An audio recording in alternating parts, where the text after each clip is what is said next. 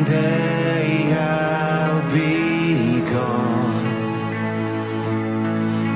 Saludos, nosotros somos Nación Poperto, la última nación libre de América, donde analizamos obras de la cultura geek, anime, cómics, manga, películas, series y demás contenido, siempre libre y sin miedo a la censura, sin miedo a nada, solo a Biden si vives en Libia.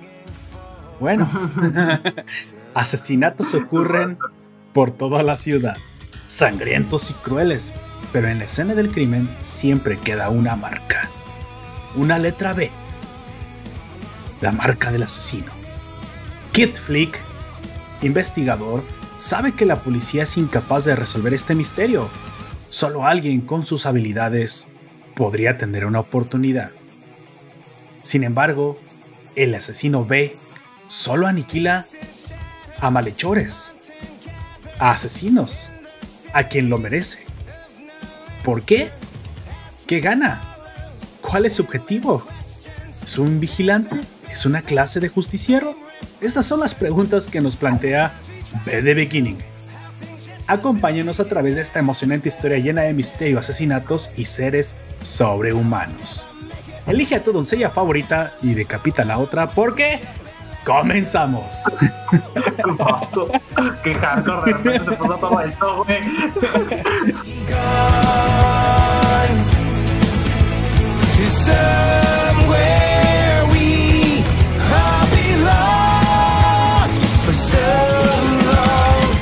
Yo soy Poperto y seré tu anfitrión a lo largo de este podcast. Te recuerdo que estamos transmitiendo en directo por YouTube Live 5 pm hora del centro de México. Si nos escuchas en formato podcast y te quieres suscribir al directo, te dejaré el vínculo en la descripción de este audio. Al día de hoy hablaremos de Bed the Beginning Netflix, eh, anime de Netflix original, una obra de la plataforma y en esta ocasión te vamos a reseñar la primera temporada. Para este momento que estamos haciendo este audio, ya se estrenó la segunda temporada, pero a ese le queremos dar su propio capítulo para analizarla con gusto y eh, tiempo y entretenimiento. Bueno, a los que no conocen este podcast, a los ciudadanos que por primera vez se conectan a la nación, les eh, recuerdo que este podcast se divide en dos secciones. La primera, daremos las recomendaciones. eh, bueno, a veces serán recomendaciones, a veces serán notas, a veces serán otras cosas, pero en esta ocasión sí tenemos primera parte y es nada más ni nada menos que la reseña sin spoilers o recomendación sin spoilers de Justice League, el corte del señor Snyder. Y en la segunda, el corte de cabello del señor Snyder. y la segunda parte, arrancamos con el análisis de la obra que vamos a reseñar. By the beginning, primero sin spoilers y luego con spoilers. Nosotros te avisaremos, tú pierde cuidado. Me acompaña como siempre el hombre con los chinos más perfectos de este lado del mundo. Por favor, preséntate. Buenas tardes, noches, días. Ahí cuando ustedes nos estén escuchando, yo soy Aoya, que aquí vamos a estar hablando de 13, el inicio. Tres, el- ya les spoileaste. Ah, es lo que decir mierda, creo que ese es un spoiler. Bueno, pero está Muy tan, tarde. está tan fuera de contexto que no sabe ni qué onda, así que está bien. Sí, de todas maneras, eh, como que tienen, para entender el spoiler, tienen que ver la serie o investigar y spoilearse más ustedes solos. Así que de- dejo así. Eh, pues aquí vamos a hablar de el, el rey de alas negras y El rey de alas negras, así es. Bueno, que también es un spoiler. No, no, no, no, eso no es tan spoiler. Eso sí te lo dicen al principio. Bueno, arrancamos primero con la primera parte, precisamente, que es la reseña recomenda barra recomendación, barra análisis, barra, barra queja. Bueno, no tengo ninguna queja, la mera verdad. Barra fanboyismo de la Liga de la Justicia de Snyder, del Snyder Scott. Así que, amigo, ¿tú sí la alcanzaste a ver o no la alcanzaste a ver? no, Eso no es lo he visto no. todavía. No te preocupes, no te preocupes. He tu tiempo. visto, eh, aunque ya me, tristemente ya me spoilearon. Bueno, no hay mucha diferencia con el final de la primera, de la primera película. Pero Eso lo sí, que hay en medio sí es distinto, güey. sí, eso sí. Bueno, En el principio y al final sí es distinto y eso es lo que yo quería también ver, pero no te pudieron haber spoileado la mitad, o sea, los detalles si tú no te hubieras dejado, ¿eh, amigo? O sea, Sí, la tampoco. sé. Ya sé. La curiosidad mató al gato en este caso, güey. Bueno, para los que saben un poco de esta historia, o los que no saben eh, muy bien de qué estoy hablando, que debería ser raro a las personas, pero igual se los voy a explicar.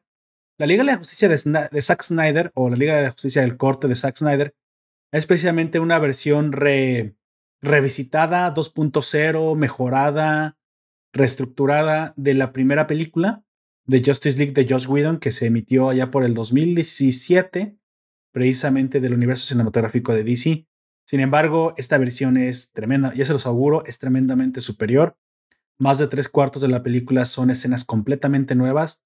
Recorte hecho de Zack Snyder justo como él había visionado su película. Y la verdad es que se nota que cuando la obra es tuya, tú le sabes. De alguna manera, pienso que la primera película hizo que Josh Whedon no se sintiera cómodo manejando muy probablemente o parchando una versión solamente por eh, el pedido del estudio Warner, solo para atraer, no sé qué clase de personas querían atraer, porque sinceramente al final todo mundo terminó odiándola, tanto fans como ajenos. Pero en este caso, muy probablemente a los fans y a los que no son fans les va a quedar, pero una grata, grata, grata impresión y un gran sabor de boca con la Liga de Justicia Zack Snyder. Se nota que cuando el hijo es tuyo, no lo puedes negar. Sí, de tal palo, tal astilla. Se, se nota. Así que bueno, les voy a contar un poquito. Zack Snyder eh, es el que dirige, bueno, dirige y edita y ya lanza esta película precisamente por petición de, lo, de un movimiento de fans que se hizo justo después del 2017-2018, cuando nos enteramos de que la primera película realmente no había sido dirigida por Zack Snyder, aunque en, sus, aunque los créditos estaba su nombre. Así que no sé qué tan, no sé qué tan, eh, digamos, eh, eh, cosa legal sea, sea esa, amigo, porque pues si en el no estaba su nombre, en el estaba su nombre, pues Josh Whedon no debería haber estado, no sé, era algo muy raro. Pero realmente sab- sabemos que fue de, de Josh Whedon. ¿Tú sabías algo así? O sea, tú te enteraste de eso también en ese tiempo, ¿no? Sí. Pues, ah, es que. Tú, tú la primera no sí la habías visto. Sí, la primera sí la he visto. Este, ah, no sé, a mí se me hizo como una pendejada horrible. Cambiaron do- eh, dos o tres veces de director, que primero fue el, el poderosísimo Zack Snyder, XD. XXD. y después creo que fue otra persona, ahorita no me acuerdo quién fue, y después fue el último, ¿cómo dijiste que se llama este vato? Josh, Josh Whedon, que había sido el director de de otro fue Avengers. Josh Whedon. Sí, y fue como de que primero estaban haciendo todo lo que había dicho Zack Snyder, luego como que a Warner no le gustó y quitó cosas y luego entró el otro director, que ahorita no me acuerdo quién es, y pues y cambiaron cosas y luego entró Josh Whedon y él cambió otra vez cosas y... ah, no. Bueno, les voy a explicar más o menos cómo estuvo. La versión de la Liga de la Justicia de 2017 precisamente fue una versión que a Warner o a los directivos de Warner no les gustó porque obviamente parece que no son fans de DC. Así que a mí no me gustaría verdaderamente que esos directivos siguieran. Yo los patearía, les metería una patada en el trasero y los, y los correría directamente. Yo no sé por qué alguien como Amazon no compraría a DC y se los ha arrebatado a Warner si Warner no le tiene respeto al universo de DC. Pero bueno, durante 2016 y 2017, Snyder renuncia a la postproducción ya de la película ya grabada por la muerte de su hija Autumn o Otoño, si quieres traducir. Sí. Y entonces invitaron a Whedon a que completara la película, comillas, comillas, pero terminó casi regrabándola como director sin acreditar y pues a eso accedió. Es todo muy raro. En teoría, Whedon supervisó algunos reshots de, de las escenas y aligeró el tono, siempre con su eh, tono ligero. Básicamente los pendejos de Warner dijeron, a ver, la, las DC tiene su identidad oscura, quitémosle su identidad, seguro que a la gente le gusta un Frankenstein sin identidad.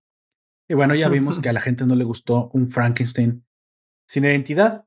Así que, pues bueno, al final y al cabo esta película eh, ya recompuesta por Zack Snyder se nota el tono oscuro, pero que tiene identidad. Cabe, cabe, cabe también incluso el humor, pero al, al tono que le pertenece al, al universo extendido. Cuando la vean se darán cuenta que precisamente la identidad de una película, la identidad del universo, la identidad del creador se nota. Sí tiene su humor, pero no a la, no la Marvel. Marvel tiene su propia identidad. Y siempre Sí, tratar de copiar al sí. original nunca le vas a ganar. Sale. Eh, Es que es- eso está mal. O sea, sí puedes meter humor y todo eso, pero si quieres forzar las cosas a como estás acostumbrado en otras, eh, en este caso, otro universo completamente. completamente distinto, Este, así es. Sí. Pero bueno, entonces, que ¿qué es esta versión? forma de, de mostrar ese humor. Exactamente, cosa que se hace en esta película. Entonces, esta versión que es, bueno, esta versión ahora se llama La Liga de la Justicia de Zack Snyder. Obviamente ya está en, en el 2021. Esta vendría siendo el, te digo, el remake de la quinta película del universo cinematográfico de, de DC. Y obviamente pasa lo mismo que en la primera, junta a todos los héroes que ya conocemos, Superman, Batman, Mujer Maravilla, eh, Cyborg, mm, Aquaman y Flash, precisamente para que se combinen en la, li- en la Liga de la Justicia, que es el grupo de, de estos superhéroes que, usan, que se usan para pelear contra los males mayores. Esta versión, a diferencia eh, de la primera, tiene cuatro horas de, du- de duración y esta es la versión original de la visión que precisamente Zack quería proyectar. En un principio pasó como por alguna clase de problemas, de- no sabían si lo querían proyectar como una serie, como una, como una película, pero ahora yo te digo que una, esta película, qué bueno que fue más comprimida, así en cuatro horas. Y la mera verdad, eh, aunque suena largo, si no eres un, un millennial niño de soya de 20 años, de estos de que ya no pueden ver Esto ya- niño de soya, que no, que no pueden ver nada que dure más de 6, 7 segundos gracias a que han sido enajenados del TikTok, entonces tú la vas a disfrutar. Para ti, niño de soya, pues no es esto, ¿sale? Ni, ni te quejes de la duración porque pues no, no te puedes ni limpiar el trasero bien. Así que para todos los, aquellos hardcores del, del mundo geek que son nuestros oyentes y la gran mayoría de las personas que les ha encantado esta época en la que vivimos, donde vemos a los superhéroes ser llevados a la, a la pantalla grande, tanto Marvel como DC, o sea, yo no juzgo. En este caso, yo, yo les he dicho muchas veces que amo un montón de personajes de Marvel, sobre todo Doctor Strange. Hay otras cosas que me parecieron que estaban medio malas, como así como que todo en DC no tampoco no es tan bueno, pero, o sea, el, la época en la que nosotros hoy vivimos es una época en la que pues creo que debemos estar agradecidos de ver por fin llegar a eso a nuestras pantallas grandes, lo que nuestros abuelos, tal vez padres, fans de estos héroes también hubieran deseado verlos tal y como lo estamos viendo el día de hoy, ¿no? gustado. Uf, uf, uf, uf, uf, uf. Pero bueno, esta fue la historia precisamente del Zack Snyder Cut y bueno, al final y al cabo la tuvimos ya estrenada precisamente en los días pasados. Si la quieren ver en Prime Video, que fue donde yo la renté, les va a costar ahorita por lo pronto la renta de 300 pesos. La pueden bajar en... Pero yo les digo que en, esta ocasión apoyen lo que es el realmente este relanzamiento que los fans logramos obtener, porque si quieren ver más de esto, Warner tienen que entender que quien manda son los fans y no los imbéciles críticos de tomatazos, ¿sí? Que muy probablemente también son críticos de soya, muy probablemente algunos de ellos hasta piden calabacitas orgánicas o pendejadas esas en el desayuno. Así que Luego también de un comer carne, güey. o sea, aparte, sobre todo en la Play Store de, de Android, güey. Porque el- ah, ¿cómo, ¿Cómo? A ver, cuéntame, ¿cómo estuvo eso? hubo un el- las estaban dando, en la película la estaban dando muchísimo más barata de lo que en realidad es. ¿En la Play Store? Eran como, sí, en la Play Store eran como 300 pesos más barata, güey. Pero valía 300 pesos, entonces estaba en cero pesos. No, en el- costaba como 350 más o menos en la Play Store. O sea, era mucho más de la mitad. Ah, ya, ya. Bueno, en Prime Video está Y en pues, 299, si alguien le quiere ver. Así que bueno, pasemos precisamente a, a lo que es el, el argumento sin spoilers. Como dije, esta es una recomendación, una reseña. E incluso si estás en el directo estarás viendo pasar las imágenes, pero todas son imágenes sin spoilers. Todas son prácticamente nada más fotos de los personajes, pero nada que te spoilees si no las has visto. Como siempre tenemos eh, la, misma, la misma historia de la, primera, de la primera película.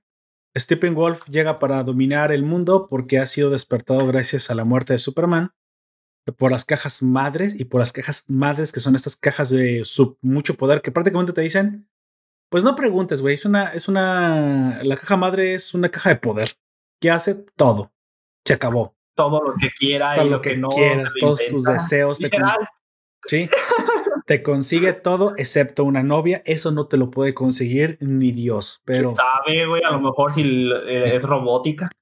Ah, sí, te hace una robotina para ahí, para que. Así que tenemos otra vez las mismas escenas de la pasada. Tenemos la pelea con las, con las amazonas, que esta vez pues es un poco diferente, un poco, pues les dan más respeto a las pobres amazonas que en la primera película habían sido vapuleadas. Vemos una pelea un poquito más eh, extendida en Atlántida con Cal Drogo, que siempre será Cal Drogo, pues este Aquaman, Vemos muy similar el, periplo superheroico de Batman para recolectar, eh, recolectar como si fueran coleccionables, para poder este, unir a todos los personajes de la Liga de la Justicia, ya que al final y al cabo es él es el gran reclutador, el gran creador de la liga en esta, en esta y en la pasada. Así que vemos muchísimas cosas muy, muy, muy similares, pero not quite. O sea, todas las escenas son parecidas, pero no se desarrollan de la misma forma. Saludos, Life Anime, bueno, saludan en el stream. Así Saludos. que yo les, yo les saludos, invocador. En esta ocasión, nada más lo que parece que es diferente es que las escenas parecían haber sido cortadas en exceso en la primera parte. Y en esta segunda parte, o mejor dicho, en esta segunda película, algunas escenas tienen mucho más sentido. Hacen mucho más sentido que en la primera. En la primera, incluso puedes haber, pudiste haber no haber entendido ciertos razonamientos del por qué sucedían. Y en la segunda película te das cuenta que es que le faltaban literalmente minutos de explicación. Entonces, pues a lo mejor en la primera pensaron que no era tan importante que la gente realmente entendiera el porqué detrás de las razones de lo que estaba sucediendo. Pero esto no es Marvel, sí. En, en Marvel las razones son muy, muy light, lo, te dan otro tipo de, de mecánica, los sentimientos son más importantes, las relaciones entre, entre los personajes. Acá no. Acá el desarrollo de personal de cada uno de los personajes era tan importante que necesitaban más tiempo en pantalla y más explicación. Era, es una épica fantástica eh, la forma narrativa de Zack Snyder y se nota que lo que estaba planificado era una trilogía eh, más que una película. Una película de arranque era lo que, lo que se sentía la película. Y, y esto es lo que tenemos. Tenemos una película de cuatro horas que se nota que solamente es el aperitivo para un platillo mayor. Sí, el, el principio. El principio y el fin. Entonces, al, al- al continuar con el, con el este, análisis de la, digamos, de la, de la visión de Snyder, otra cosa que les puedo revelar es el, el hecho de que ahora, aunque ya no tiene tanto comedia, sí tiene una, una, enver- una envergadura sentimental más, más amplia. Es decir, cada personaje ahora tiene una clase de, de, de arista. ¿Conflicto? No conflicto, pero de arista, de arista sentimental. Es decir. Se desarrollan sus emociones más intensamente. Te das cuenta que no Mm. solamente son dioses, pero son dioses que pueden tener sentimientos, tienen preocupaciones, tienen alegrías, pero no caen en el ridículo, güey. Sí. Tenemos a Yo creo Cyborg. que ese es el problema, eh, sobre todo con Superman, güey. Ah, Bueno, de hecho, en esta ocasión, Woman.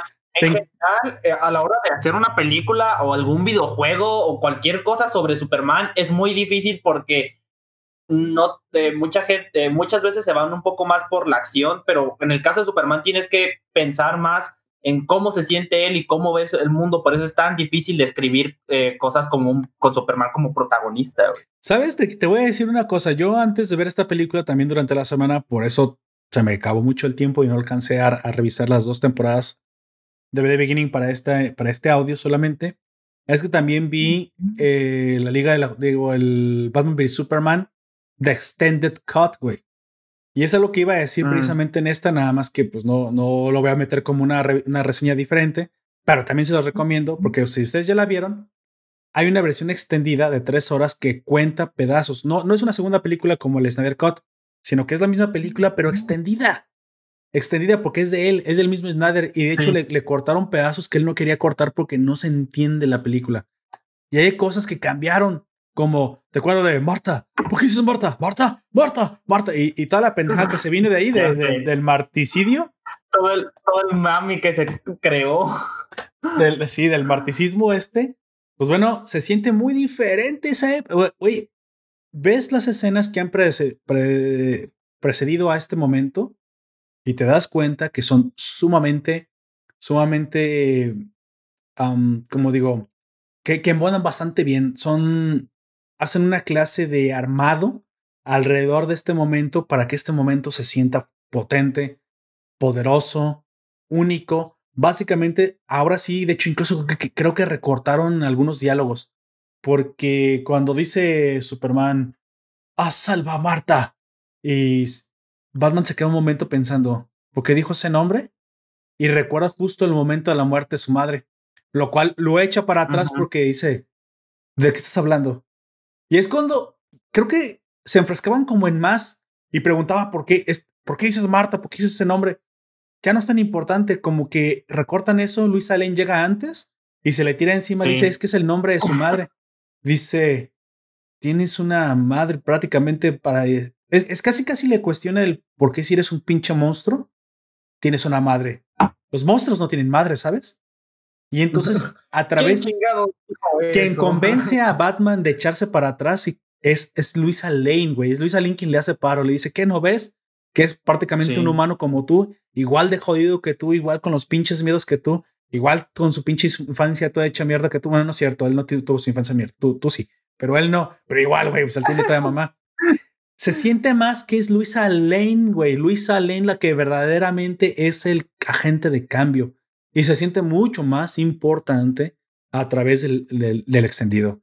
R- Cosa que de nuevo se vuelve a sentir más importante en esta película, Luisa Lane, aunque ya no sale tanto. Pero dices, güey, es que tienen más desarrollo. En esta de Justice. League, ¿te acuerdas cuando también revive Superman? Que luego, luego llega Luisa Lane y se siente como que, ah, ya porque apareció Luisa Lane, ya es bueno Superman otra vez. Eso pasó lo igual, pero la construcción an- anterior da un tono diferente a la película y se siente como que, oh, es porque Luisa Lane aparece, que es el agente de cambio que inmediatamente provoca en Superman una clase de... eh, él está confundido, pero al ver a Luisa Lane provoca una clase de, de, de síntesis, güey. E inmediatamente piensa que lo que está pasando tiene que ver con ella. Ella es un poco más discreta, le dice, vámonos.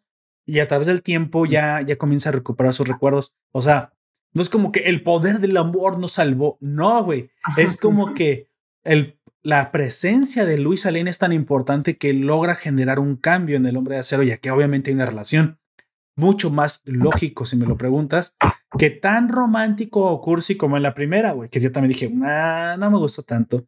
Las peleas se extienden un poco más, la, la escena del banco de la Mujer Maravilla se siente mucho más impactante, si me lo preguntas, hay, hay un cambio ahí extraño. No sabría decirte porque es casi igual la misma escena, pero es más impactante en esta. Las Amazonas, te digo, se sienten... También. Las desmadran igual, güey, pero se sienten también muy importantes. No, lo- Algo hay diferente, todo el tiempo. Como que algo extra también para Flash, porque esa es la primera aparición del personaje, ¿no? Mira, nos pone Life Anime Bo Podcast, la Snyder Cut apenas está por encima de la versión anterior. No, yo lo creo que, hay que ahí sí opino completamente diferente. Yo creo que está muy por encima. No solamente muy por encima, está años luz de la primera versión. Y eso que de la primera versión a mí me gustó. A mí me gustó. Life Anime Bo pregunta de qué me río, me río de tu chiste anterior del VTuber mexicano. Me dice, es como un barco si al que le parcharon varios huecos. No, no estoy de acuerdo. Es una película completamente diferente. Más bien, la primera parte se Yo siente que es la parchada, güey. De hecho, yo, es- yo digo que completamente diferente, pero tampoco, de- eh, no la he visto tampoco. Pero lo que me han dicho y a los clips que he visto, definitivamente no es un barco parchado. De hecho, se siente al revés. Se siente que esta es la original y que la que vimos era una versión light, parchada y mal hecha y recortada. O sea, esto, esto no es una película que viene a completar los errores de la primera. Es muy, eso no, es al revés. Esa es la película original y la otra se vio que fue una Sí. película casi, casi como que si, como que si le hubiera Son querido simplemente, ajá, la otra película son los retazos de esta película. meter retazos nomás para venderte el personaje por separado. Y eso aún así que la, la primera me gustó porque, bueno, no fui, no fui imparcial en la primera y te dije, pues no era imparcial, yo quería ver a los superhéroes. Esta como película se sostiene mejor, los desarrollos obviamente son mejores, los personajes se entienden más, le- el hilo conductor se entiende más, eh, puedes empatizar con quien tú quieras, el que te guste, Cyborg, Flash, el que a tu personalidad le haga más, más este guiño, a todos, absolutamente todos tienen su desarrollo, sus, sus oscuridades, sus preocupaciones, güey. Cyborg te, te logra transmitir Cyborg el problema que tiene con su aspecto, el cómo ahora, pues de ser un muchacho, ahora es un cyborg, güey. Cómo la Mujer Maravilla te logra transmitir el, el hecho de que ha estado tanto tiempo lejos de casa y cómo, cómo nunca deja de pelear en el, en el mundo de los hombres, aunque han pasado miles de años. Batman se siente cansado, pero ahora sí se siente más cansado, pero también se siente que, que él quiere creer, güey, que está dispuesto a creer de nuevo, aunque hace tiempo ya mandó toda la mierda. Se desarrolla mejor, porque se, eh, héroes sin sentimientos también, güey, o sea, todo el tiempo nos burlamos de que Marvel es, este, llorar y reír, llorar y reír. Chicos que lloran y ríen en Marvel. Sí, sí, sí, pero ese es Marvel, güey. Pero acá, pues tampoco son hijos de puta fríos, dioses lejanos a ti que nunca, eh, nunca sonríen y nunca lloran. No, pues tampoco son así, güey. Me gustó, esto, esto necesitaba ser completado por Snyder. Nos dice. Me dice eh, Life MNBO, eh, la versión anterior, por lo menos Flash era era divertido. Este, Flash sigue siendo divertido. Sigue siendo divertido. Sigue siendo divertido. Yo, he visto mucho- yo, yo sigo diciendo, lo que yo estoy diciendo, todo esto es en base a clips y a lo que me han dicho. Y he visto muchos clips sobre Dice- Flash. Es que dice que da pena ajena. Güey, Flash da pena ajena. Es que es el chavo que da pena. Siempre ha dado pena ajena. Yo la vi igual. Es sinceramente, el- chiste de Flash, ¿no? Que te, Flash no que te dé gracia y que dé un poquito de pena. de hecho, hay una escena extra que me hizo reír hasta los huesos, güey. La escena extra de. Ya la vieron en los trailers, pero no se los voy a contar. De cuando rescata a Iris West. Esto lo vieron en un trailer. Esto, esto lo ven pasar. No los voy a contar el cómo ni cuándo. Pero obviamente hace una, super, una cosa súper impa- impactante que es que todo se tiene a su alrededor cuando empieza, ya sabes, a correr a la velocidad de, de Flash. Entonces parece que todo está pausado a su alrededor. Bueno, aprovechan este momento de que todo está pausado a su alrededor para que Barry sea, pues Barry, güey. Entonces hace unas- una cosa que tú te quedas pensando, güey, solo Barry es capaz de hacer este tipo de cosas, porque ¿cuántas cosas tú no harías si el tiempo se para a tu alrededor, güey? ¿Cuántas pinches pues, maldades no harías, güey? Y aparte es, eh, eh, eh, es más joven, creo que incluso que Cyborg, ¿no? O son más o menos deberían de ser más o menos de la misma edad. Y a, y a esa edad todavía te gusta más el desmadre, güey. Así que, pues, exactamente. Agarras salchichas, eso No, no, no, pasó con no, eh, eso es un spoiler. Eso no lo digas, por favor, amigo. Ay, Spoil- chale, por- ya lo dije. No. De hecho, lo voy a cortar. ah, bueno. No, le, no leas, por favor, lo que diga de spoilers. Eh, dije es que esta versión es sin spoilers y esta versión es sin spoilers. Así que si ustedes quieren spoilers, pues vayan a ver las reseñas con spoilers porque yo no se los voy a spoilear. Esta versión es infinitamente superior a la otra. Si ustedes verdaderamente son fans de DC, pues les va a gustar. Les va a gustar. Si no son fans de DC, pero son fans de los superhéroes, también les va a encantar. Si vieron la pasada, igual que yo, tuvieron eh, sentimientos encontrados, pero en general les gustó. Esa también les va a gustar. Si son haters, pues nunca les va a gustar nada. Así que, pues no sé qué, está- qué hacen aquí escuchando Nación por parte. Así que, muy recomendable. Pasemos a lo que sigue, amigos. Zack Snyder, eh, Justice League. Si no quieren gastar esos 300 pesitos, pues ya no les recomiendo que la vean de otra forma, pero yo sé que hay mucha raza que no la puede ver de otra forma. Así que, pues ahí, ahí está el. La, ustedes ya saben dónde encontrarla. Por cierto, en 4K se ve. En 4K se ve Con madre. Dice la versión de Widow, por lo menos Batman tenía un plan. No, al contrario, Batman parece que no tenía un plan y ahora parece que tengo un plan. Yo creo que se está confundiendo de versiones. Pero de hecho, sí, Batman, mira, Batman lo que tiene ahora, y algo que se nota del personaje que me gustó muchísimo, es que el retorno de Batman, esto nomás lo diré como un guiño guiño para los que saben de los cómics, el retorno de Batman es precisamente lo que debe sentirse. Ese es el Batman que estamos viendo, el del retorno. Aquel que ya había dejado la justicia de lado y quiere volver a ser este, un héroe. Cuando tú ves eso, te das cuenta que Batman hace tiempo después de la muerte de su Robin, porque eso lo vemos en la, en la, incluso en las películas anteriores, ya había perdido la fe en la justicia. ¿Recuerdas que al principio de Batman v Superman él estaba marcando a los, asesi- a los delincuentes con una, como las vacas, güey, como con un, un murciélago? vacas. Sí, güey, el ojete les dejaba ahí una marca para que se los cargara el demonio, güey, ahí dentro de la, de la de las penitenciarías. Y con el tiempo deja de hacer eso porque de una u otra forma supongo que es la Mujer Maravilla la que logra volver a hacerlo creer en la justicia. Entonces como que se queda pensando y la también cuando muere Superman al final de la primera Batman v Superman eh, tiene más impacto en él. De una u otra forma se da cuenta que si él no vuelve a ser un agente de cambio nadie lo va a hacer, güey. Y en la primera me daba la impresión de que realmente Batman sabraba y quien hacía todo era la Mujer Maravilla. Lo cual no es así, güey. La Mujer Maravilla apoya, pero realmente el de todo es Batman y siempre ha sido el Y siempre estratega ha sido así. y el cerebro de la. Ajá. Yo no sé si en la primera hasta le quisieron meter algo de feminismo para que, no sé, o sea, la Mujer Maravilla era tanto la Mujer Maravilla como Batman. Y no es que sea tonta, pero la Mujer Maravilla nunca ha sido la gran estratega de la, de la Liga de la Justicia. Siempre ha sido Batman. Bueno, así se vuelve a sentir, güey. Como que otra vez es el gran estratega. como ya lo he escuchado muchas veces, se siente que Cyborg es el corazón de la Liga de la Justicia y por quien todo esto se llega o se puede llegar a resolver ya que pues está más conectado que nadie con las cajas madre. Ya no diré más.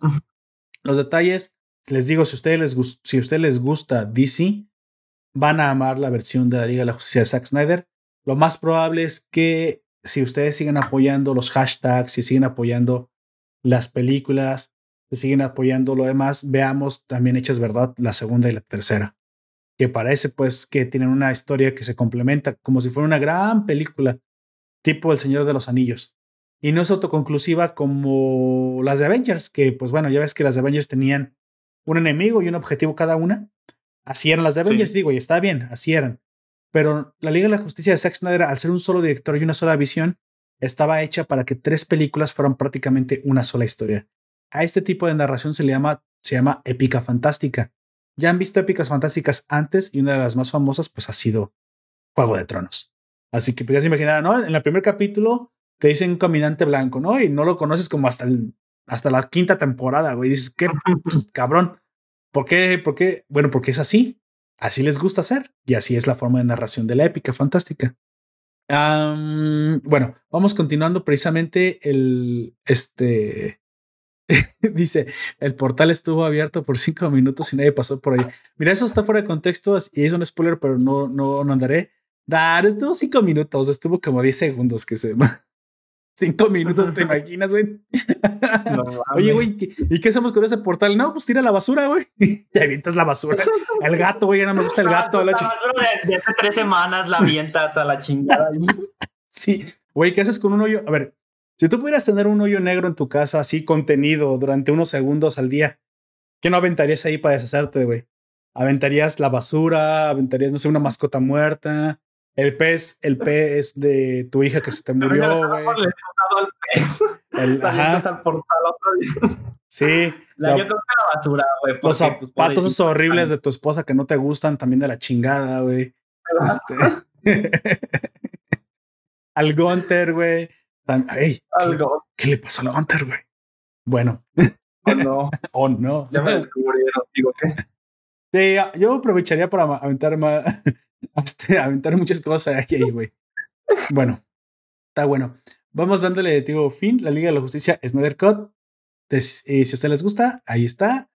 Yo lo único Muy que digo, lo único que digo ya para finalizar esto es que a nosotros como consumidores siempre nos va a convenir que los estudios escuchen a la voz de los fans Lo que queremos. lo que Ujú. queremos. Sí, o sea, al final, si ustedes son Marvelitas, si ustedes son DCitas, o si son como yo, em, optimistas y todo En les, medio. todo en les gusta mientras, mientras esté bien hecho, entonces ustedes son los van a, van a ser los que van a ser más beneficiados por, por levanten su voz, en serio. Claro, claro, siempre y cuando esta, esta, esta, este requerimiento o eso que ustedes piden, pues esté dentro de las capacidades.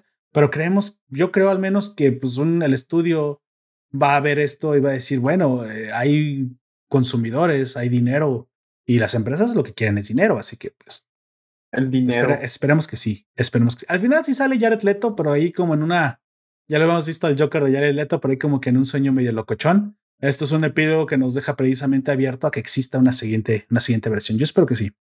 Bueno, amigo, ve el inicio, ve el ini- dice, bueno, último comentario, porque, porque me río mucho cuando, cuando Life Nuevo este, habla aquí. Dice, esas nórdicas cantando las canciones de, oh, sí, oh, sí, no, hombre, las nórdicas, ya sé lo que tú. No, dice, dice que esa sana sobraba. Mira, no sé, pero estaban guapas las nórdicas. Ahí tiene, tiene que haber waifus, güey, waifus, waifus. Tampoco te niegues a la posibilidad de las waifus.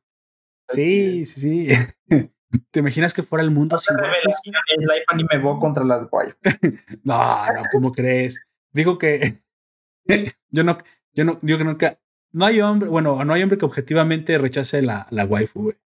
No, este, quién sabe. Hay una, digo, hay una, sí, hay una escena donde salen. Y sabes que también Amber Heard, aunque me caga la actriz, se ve muy waifu como Mera, güey. De hecho, no sé si ahora hicieron escenas diferentes, pero se ve muy waifu como Mera. Yo creo que no, porque la despidieron también. Ahora, ahora unas cosas que ya no la han despedido, güey. Nada más van a reducir su papel. Pero su. No, ya no va a ser mera. Que yo sepa, ya no va a ser mera. Ya Bueno, lo que- 100% Lo que yo escuché, cien- bueno, fíjate, lo que yo escuché 100% confirmado es que el papel de Mera ya no iba a ser tan importante en las siguientes películas.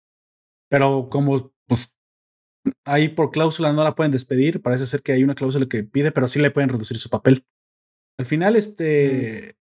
Mira, no sí. estoy... sí, dice, es que Stephen Wolf le atraviesan flechas. Así es que ya lo vimos.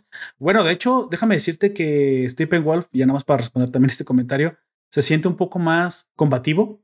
Me parece mejor construido que en la primera. En la primera prácticamente era un dios todopoderoso que a todo el mundo vencía moviendo su hacha. Y en esta ocasión, aunque está más amenazante su, su apariencia, combate más. Eh, me gusta porque quiere, te das cuenta que hay- un Stephen Wolf que, que no es como que llega y ya, rompe madres, no. Llega y tiene que pelear, güey, porque obviamente, pues, se veía como que muy, muy apresurado lo de Stephen Wolf antes y ahora se ve también hasta más desarrollado el Stephen Wolf, güey. De hecho, hay un momento en que hasta llegas hasta empatizar con Stephen Wolf y dices, de, o sea, del tiempo que lo ves más desarrollado. Como todo dije, como te, te he dicho, un héroe se, se define a través de su, de su villano y el, y el villano tiene que ser bueno.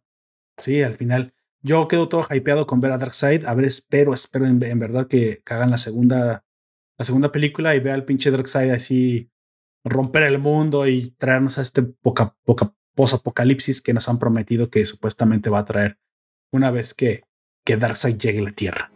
It's a perfect world we're longing for. So Bueno, ahora sí. Ve el inicio, amigo. Ve The Beginning. The beginning. En esta primera parte no habrá spoilers todavía. Eh, te avisaremos Au. cuando lleguemos ahí.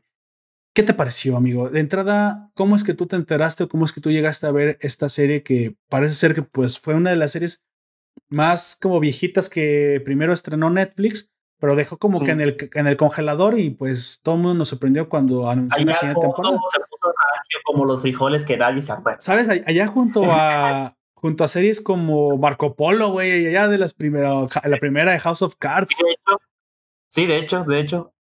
Bueno, hay que agradecerle al poderosísimo Carátoras, al, al Calatras, porque él en una de esas, eh, si ves que hace el anime news y dice todos los animes que van a salir y todo eso. Eh, pues yo lo, así me di cuenta de este anime y a mí me gustó mucho como el, el diseño, porque en, en las imágenes que se mostraban se veía Goku, eh, que así se llama el protagonista, con el ojo. Ves cómo se le cambia el ojo y le aparecen como unas líneas. A mí me gustó mucho cómo se veía eso. Y luego como eh, también en las mismas imágenes se veía cómo cambiaba su piel de color. Esto es en el tráiler, digamos, de antes de que saliera. Ujú. Y eso fue lo que hizo que me llamara la atención y, y me tocó esperar creo que unos dos días porque des- después de esos dos días salió, de que yo vi ese video salió el, el anime y, y así lo vi. Y lo, de hecho yo lo vi cuando casi recién se estrenó, güey. Hace. ¿cuánto es? Ah, en el 2018 salió.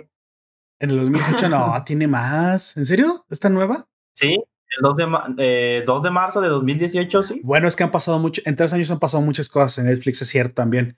Recordamos que Sí, esto no tiene tanto de las plataformas de Brecho Boom. De hecho, no tiene tanto de Brecho Boom realmente, que a veces hasta se me olvida el, el hecho de que apenas tenemos tres años ah, o tres, tres o cuatro años de distancia de la popularización de ellas. Bueno, Bad the Beginning, yo realmente ya la había visto antes por ahí dar vueltas, nunca me había interesado verla. eh, no sé por qué, sinceramente, tal vez teníamos otros proyectos en mente, teníamos otras series en mente, otros estrenos en mente. De hecho, la recomendamos, eh, no recuerdo si fui yo o fue Gunter, porque Gunter también ya la ha visto. Este, la recomendamos en las de en los videos de recomendaciones que hacíamos, que eran exclusivamente de recomendaciones. Ahí también ahí la mencionamos hace mucho. ¿Te refieres a los que van a, a volver para Patreon? Así es. Exactamente. Bueno, volver en forma de fit. así que bueno, en su momento yo no le di su oportunidad, pero te digo, es porque yo muy probablemente teníamos otras cosas en mente. En aquel entonces, en su estreno, no existía muy probablemente ni siquiera la idea todavía de estrenar el, podcast. Pero, y yo estaba mucho más sumergido en ver cosas realmente de Amazon, estaba viendo más series, estaba más en videojuegos, estaba más en League of Legends. Y bueno, ya, ya lo, puedo decir que llevo, llevo sobrio casi, casi cuatro meses, güey, de League of Legends. Ya no he jugado, así que soy un adicto, Ajá. soy un adicto y llevo cuatro meses sobrio. Ah, de League of Legends. Hay que aceptarlo, amigo. El primer paso es aceptarlo. Bueno, sí. No, pero que, que digas, que digas la palabra sobre es como de, que mira. Lo mismo le pasó a Life NMO. Dice, en realidad yo no conocía mucho el anime, pero fue una de esas series que Netflix secuestró, que, que Netflix secuestró y, y que por en su tiempo pocos fans lo sacaron. Ah, ok. Sí, Bueno, es que la, como ya dijimos, la, la enterró al final de la nevera porque cuando salió, eh, solamente esa semana la promocionó. Y, sí, sí, y claro. aparte de que solamente en esa semana la promocionó, en ese entonces, si tú veías anime, solamente te recomendaba anime. Solamente si tú ya habías visto anime, te lo recomendaba. Pues entonces ent- eh, la brecha era todavía más pequeña. Ahorita te, lo- te lo recomienda aunque tú no veas anime, pero antes no era así. Sí, su Y como solamente fue durante, y creo que ni siquiera fue la semana, fue menos de la semana. Y después de ese tiempo la puso en el- lo que se dice un shadow ban, eh, por así decirlo, de que no la promocionaba a ningún lado salía. A mí me seguía apareciendo, pero porque después de que la terminé de ver, la agregué a mi lista. ¿Qué cosas? Porque le pusiste No. la campanita, pues. Yo, yo no entiendo Ajá, realmente cuál sí. fue su objetivo y simplemente ya sabemos qué hace Netflix con el anime que no es de ellos. O sea, ellos prefieren promocionar lo original de ellos y no, no lo licenciado. Pero bueno, al fin y al cabo, B The Beginning eh, vuelve con una siguiente temporada, la cual eh, reseñaremos la siguiente eh, ocasión, el siguiente domingo, que es pre- precisamente se llama The Succession. Ahí dará final esta historia que realmente cuando comencé a verla, gracias a, a la, a la recomendación precisamente de aquí mi compañero Jack, y al estreno que se iba a suceder en Netflix, le di una oportunidad e incluso nuestro compañero Ralex, él me dijo, por fin vas a ver ve The Beginning, es una gran serie. Este, él es- está impre- completamente impresionado, Sí. absorto en la historia, se ha leído el manga y todo lo que hay acerca de la historia. Dije, bueno, bueno, está bien. Digo, no le di una oportunidad antes, no por no, no porque no quisiera, sino por tiempo y porque teníamos otras cosas en mente antes. Pero hoy que la he visto, digo, es una, es una gran serie. Tengo algunas opiniones encontradas acerca de ella, pero precisamente avanzaremos conforme estemos hablando de esto. También B The Beginning tiene una, una gran cualidad. Tiene esta capacidad de ser una serie que te atrapa. Quiero decir, eh, no sé si estás de acuerdo conmigo, de ser intensa, de ser eh, misteriosa, pero al fin no está tan enredada, aunque yo sé que hay, ocasiones en las que te deja con incógnitas bastante fuertes, pero se cuida de atar los cabos cuando los tiene que atar y aunque incluso abre ramas de, de abre arcos eh, paralelos de eventos y razonamientos, todo se cierra de una manera bastante orgánica y al final se siente natural el avance de la historia, cosa que a mí me encantó porque no es de este tipo de series que solamente gusta de ser compleja y, y difícil solo por el gusto de ser compleja y difícil cuando te ocultan todo. No, no, no. Creo que sabe hacer muy bien esto y es una de las, de las formas narrativas más difíciles de hacer, ya que si no lo haces bien pierdes la atención del espectador muy pronto en, el, en, el- en la serie. Al, pe- al- Sí, y a mí- Ajá. No, no sé, algo que me. Se puede decir que me hizo mucho ruido, sobre todo, fue que después de que pasara eso, como eh, a mí me seguía apareciendo, pero eh, le preguntaba a otros si la habían visto, algo así, y, y esa que. eh, y, y me, me decían, ¿y esa cuál es? ¿Está en Netflix? Y como que está en Netflix. Y, tenía- tenían que buscarla, como muy, y eh, pero muy detalladamente, porque ni siquiera en la, en la búsqueda normal te aparecía al principio. Tenías que escribir, creo, el nombre completo para que te saliera, güey. Sí, ¿Qué? por eso me, me hace muchísimo, me hace mucho ruido hasta la fecha, porque qué clase de, de plataforma le haría eso a una, a una serie así, no sé. me parecía extraño, güey. Bueno, habría que investigar si por ahí si hay un, hay un shadow ban sobre B The Beginning. No, no sabría decirte, pero bueno. O había hasta ahorita que se, est- eh, se estrenó, pues la. La única la razón por la cual yo creo que Netflix haya hecho eso es porque precisamente quería promocionar sus otras series, ¿no? Sus series más, ser. más, este, más a la Netflix, más de Soya. Pero es que en ese entonces no, no era tan así Netflix, güey. Apenas estaba empezando a hacerlo, güey. Pues sí, tal vez, tal vez te digo, puede, puede ser algo así, o, o simplemente su algoritmo era bastante malito. Mira, nos da, nos da un dato, Life MNBO dice, cuando salió tenía buena calidad, eso sí se nota, la calidad es impecable, en eso no puedo quejarme. Sin embargo, eh, fue ya cuando, ya cuando salió en buena calidad, ah, es que ya cuando salió en buena calidad, supongo que mejoró la calidad todavía después del estreno, ya tenía audio en español, ya cuando nadie le interesaba. Yo no estoy tan seguro de decir que nadie le interesaba porque no todas las personas siguen los estrenos. O, o Es que no es porque. a lo- Es a lo mismo a lo que dijimos ahorita. No es porque a nadie le interesara, es porque Netflix no quería que te interesara, güey. Fíjate que yo confirmo eso porque también he visto un Shadowban muy cabrón en muchas otras cosas, ¿eh? No sé a razón de que Mm. se lo haga y la única razón por la cual yo quiero pensar que hace esto es porque solamente le interesa estar promocionando lo nuevo, lo nuevo, lo nuevo, lo nuevo, lo nuevo, lo nuevo, lo nuevo. Porque de una u otra forma eso es lo que le da aire a su, a su economía. Ah, Ujú. Aparte recordemos que en aquel entonces Netflix, creo que esta también puede ser la razón, comercialmente se estaba volviendo un hito en Hispanoamérica y probablemente, mira, ah, seamos sinceros, el anime, eh, yo sé que aquí está el FNM Boy y, y es igual de fan del anime que nosotros, nosotros monas chinas Xoxo, pero el resto de los mortales hispanos les encanta nar- narcos, güey. Les encanta Rosario Tijeras. Les encanta esta, las, hasta los dramas, güey. No digo que esté mal, yo no digo, o sea, qué bueno, de hecho tiene su, su gran, su gran mérito. Pero sabemos que el anime no es la predilección de la mayoría. Es, tenemos que ser No. sinceros con eso, tenemos que ser honestos intelectualmente con eso. en Japón, que es de donde viene, tampoco es la predilección de la mayoría, siempre, siempre las monas chinas van a ser un nicho, a menos que sean tan, tan, tan famosas que trasciendan el nicho, pero no vuelves a la Como, gente, no, a la gente fan, clásico, ¿no? pero no la vuelves Sí. fan. De hecho, lo que la vuelves es conocida. La gran mayoría de las personas conocen Dragon Ball, pero no por eso saben de qué se trata Dragon Ball. Naruto es otro que lo conocen mucho, pero eso no significa que lo hayan visto. Exactamente a eso es a lo que me refiero. Entonces, a lo mejor, pues era en esa época en lo que lo que quería que Netflix pegara y seamos y, y- y hagamos un poquito de memoria. Lo que quería que Netflix pegara eran sus series originales. ¿Te acuerdas? Este, Pues sí. En, esa- en aquel entonces estaban las series originales de Netflix, que era lo que quería quitarle precisamente el. ¿Cómo se llama? ¿Qué es eso, amigo? No hagas ruido, me estás distrayendo. Ah, este-. Suena muy fuerte. Es demasiado. Sí, güey. Se mete en mi cerebro. Este. le Déjalo como. le quería quitar precisamente la economía a la televisión y a otros canales, precisamente haciendo su propio contenido. Así que yo pienso que comercialmente fue por eso. Sí, comercialmente. Dice: los episodios de Succession salieron. Eh, la FNBO nos dice con gol de golpe y con violencia, como le gusta a Poperte de Akami. Ah, la madre, ¿cómo sabe que me gusta que le- con violencia? Eh, eh, sí, eh, yo eh, que empecé a ver la segunda temporada, tiene mucha más acción. Ah, mira, dice, exactamente dice, como Casa de Papel y Betty la Fea. Exacto, Life Anime. O sea, exacto. Ese es el tipo de series que les encanta, la neta, a la gran mayoría de las personas y es lo que le interesa promocionar. Hoy en día que se ha vuelto mucho más grande la base de sus suscripciones de Netflix, pues ahora sí se da el lujo muy probablemente, pero de promocionártela a ti.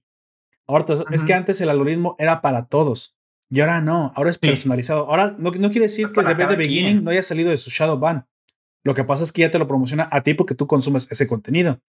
Y ahora, aunque tenga estrenos, tiene tantos estrenos que incluso se da el lujo de que no proponerte estrenos que no son para ti, porque sabe que no te van a interesar.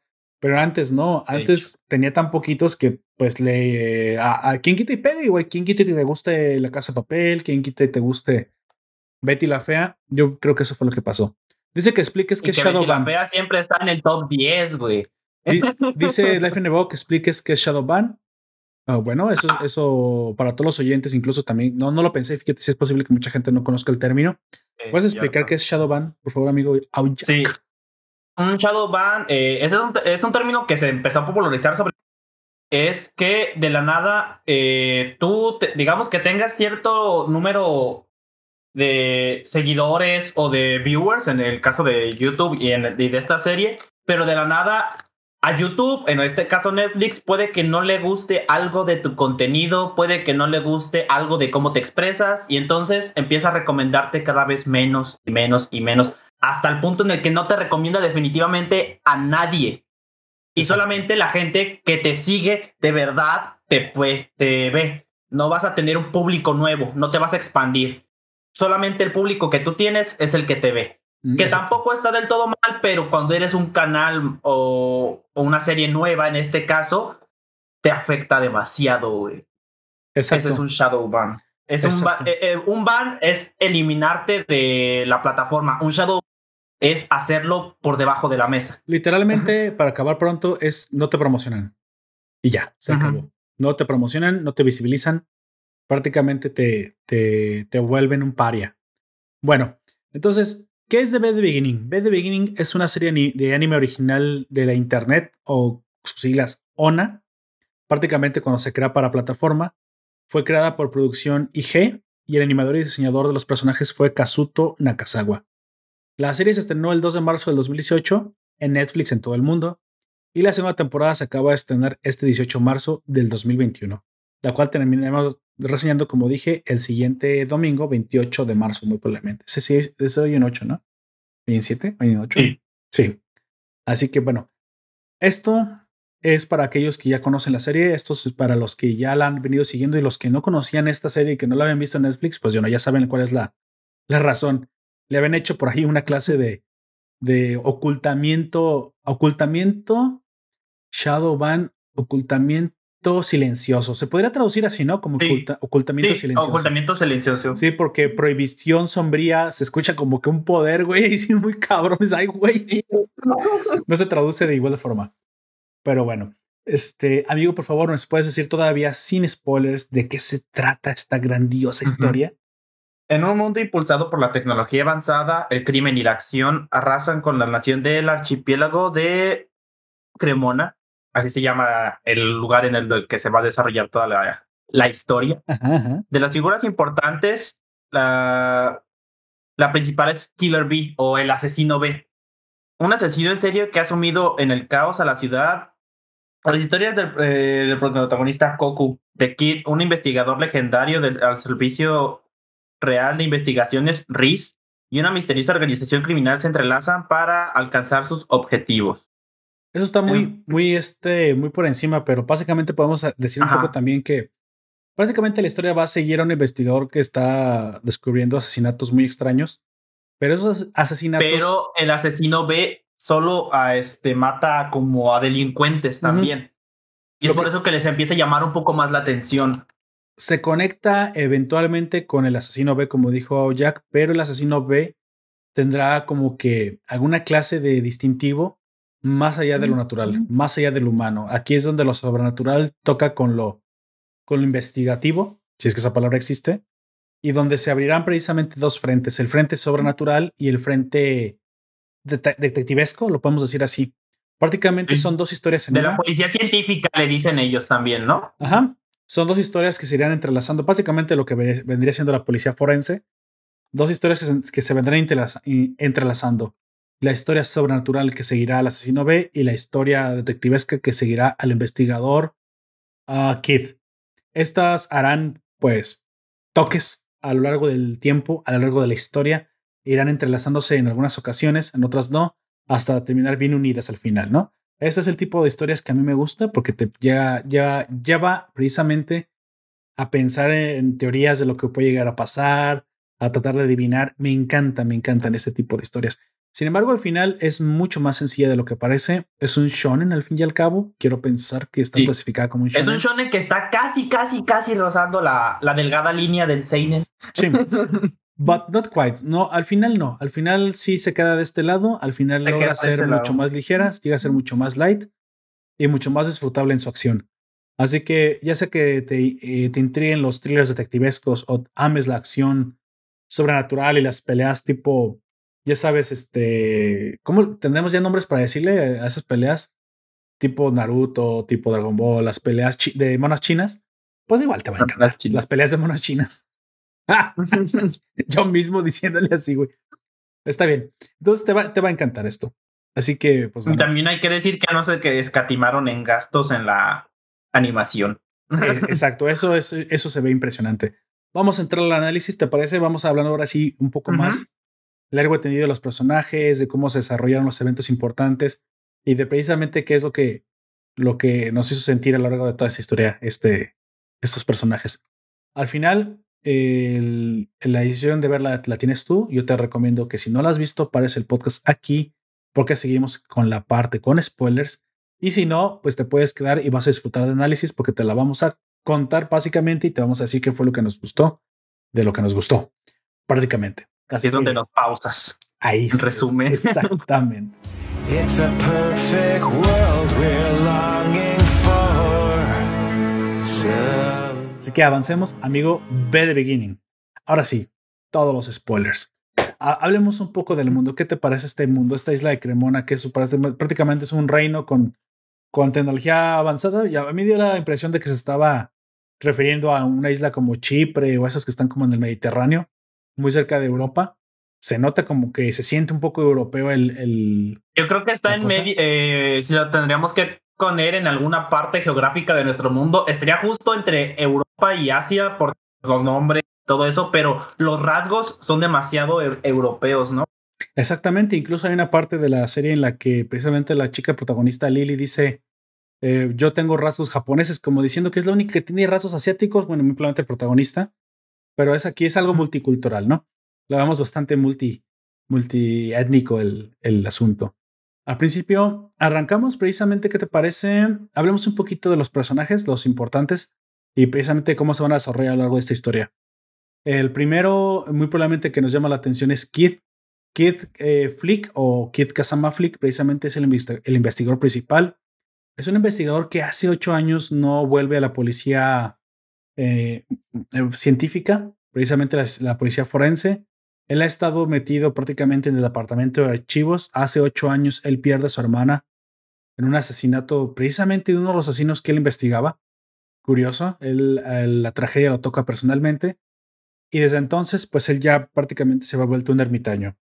O al menos, al menos eso creíamos. Él Constantemente siguió investigando, él nunca se dio por vencido, y muy probablemente lo que comienza a pasar en el presente de la serie, que son los asesinatos cometidos por el asesino B, aquel que deja una B como con un tres, cuatro palitos en la escena del crimen, como, sello de... Sí, sí, lo decía así nomás como por encima, como sello del asesino serial, básicamente le vuelve a interesar y se une de nuevo al equipo de investigación científica, donde tiene viejos amigos que lo reconocen precisamente y le llaman genio. Mote que se ganó precisamente al ser uno de los grandes, grandes investigadores del ámbito forense. es el personaje más listo de toda la serie. Este, Prácticamente. bueno, él y bueno, Lily también es lista, pero es lista a su modo, porque como que de repente es lista y de repente es como muy atarantada. No llega al nivel, digamos que no llega al nivel de Keith.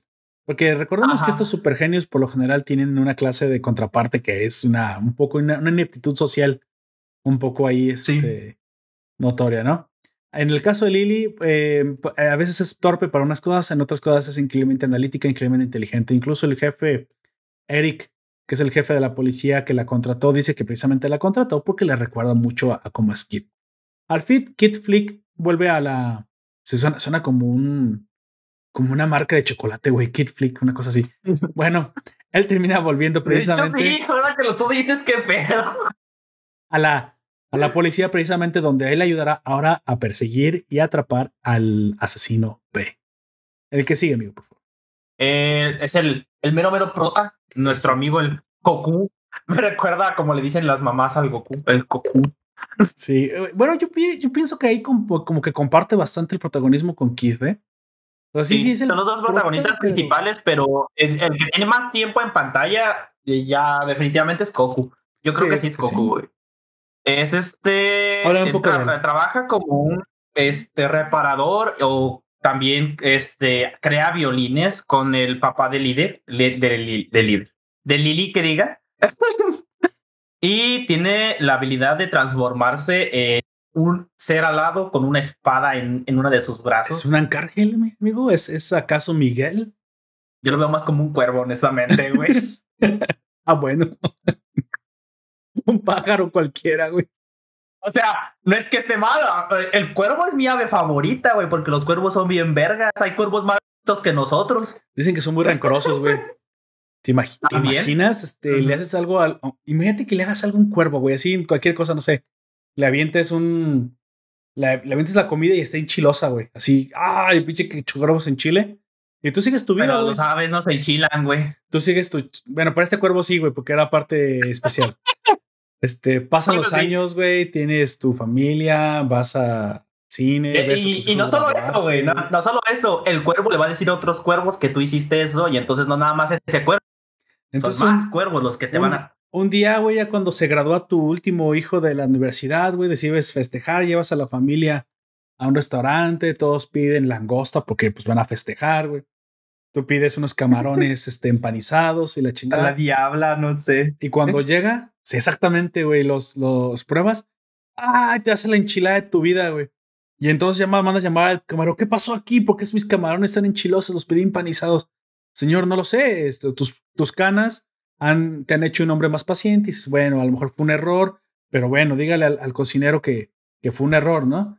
Es, señor, el, el cocinero viene, quiere venir a disculparse personalmente. Entonces aparece una figura un poco extraña, este, pelo medio, tamaño muy pequeño para ser una persona. Se quita el, el clásico sombrero de los chefs y tiene cara de cuervo. ¿Por qué no lo habías notado antes? No lo sé, güey, porque es mi narración. Paperto lo quiere así.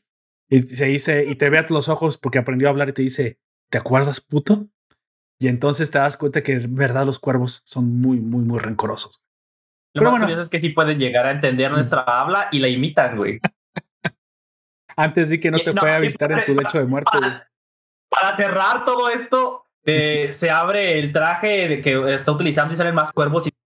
A la madre, ¿quién? Y de repente era, obviamente como los cuervos no hablan y no sé cómo es que me queréis todos hasta este momento, era precisamente tu gran enemigo de la otra aldea de la, la, la, la hoja, que era este precisamente Itachi. Chan, chan, chan, chan. Oh, no, no te hagas enemigo de Itachi. Ese vato se escribe solo en el man.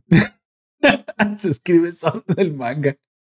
Bueno, Que tampoco está porque Itachi es un buen personaje, ¿verdad? A mí me gusta. ay, qué, qué bueno que se murió. Digo, sí, exactamente, es un buen personaje. Pero bueno, continuemos. Este, Lily Hoshina, Lily es precisamente la, digamos, la otra coprotagonista que es la chica que ya Yo trabaja creo en que la ellos tres policía. ya son, ya se, eh, con ellos tres se cierran los protagonistas principales, ¿no? Sí, prácticamente son los tres protagonistas principales.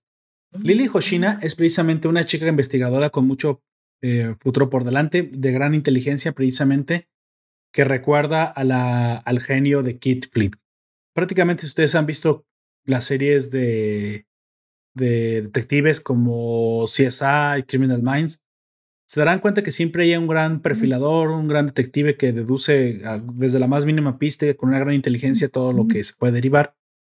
Muy probablemente Lily es eh, su futuro sea muy parecido al de Kid, ya que ambos son muy similares. Incluso dentro de la, de la policía, muchos se han dado cuenta que son tan similares y que son tan compatibles que, que les empiezan a atribuir precisamente relaciones románticas entre los dos. Cosa que, cito, puede que sí sea cierto en un futuro, ya que normalmente sabemos que una de las parejas que se llegan a formar en el, en el arquetipo de las relaciones es la pareja de, de mentor eh, Kohai Yohai, ¿no? Este mentor, senpai Kohai, perdón, que es mentor. Y también nos dejan ¿no? a veces entender que podría ser un- algo más. Exactamente. No, digo, a En partir de aquí se desarrolla una relación romántica. Normalmente los, los senpais kohais suelen desarrollar relaciones románticas. Donde lo vemos mucho precisamente son en los maestros de música y sus alumnas impresionables, jovencitas, suculentas, prometedoras. Bueno, continuemos. Pero es, es que las sin waifus no hay historia. amigo. Sin waifus no hay historia. Buen punto. Ya los que siguen, si quieres, vamos a decirlos un poquito más rápido hasta que hasta llegar a precisamente alguien importante y te lo cedo, ¿sale? Tenemos a Eric Toga, Sí. que es el jefe de la policía. Tenemos a Boris Meyer, que es un detective que ayuda ahí, es un viejito gordito que siempre está al pendiente de todo. Tenemos, a- tenemos a Kaela Yoshinaga, la gran hacker y la encargada de la, La informática. poderosísima. A Brian Brandon, eh, X. un- un poli- hay un detective amigo, pero pues X. So- Solamente es importante porque atenta- es, es atentaron contra él. importante porque se lo madrean, güey. Ma- Mario Luis Zurita, que tiene un nombre bastante extraño. Pues supongo que a los japoneses les encanta sacar personajes de todo el mundo, que también es como X, ahí es. está. Tenemos a Jan Henry Richard, que es precisamente viene a ser el traidor del, del grupo. De las, de los Hasta que es llegamos a Gilbert Ross. Amigo, ¿quién es Gilbert Ross? Un médico. Este es el, el mejor amigo de Kid Flip, la marca de chocolates. Ok, pues no. Ya no vamos a poder sacar esa idea de la cabeza, güey. Para esos momentos especiales, desenvuelve un kit flick. Se derrite en tu boca, no en tus manos.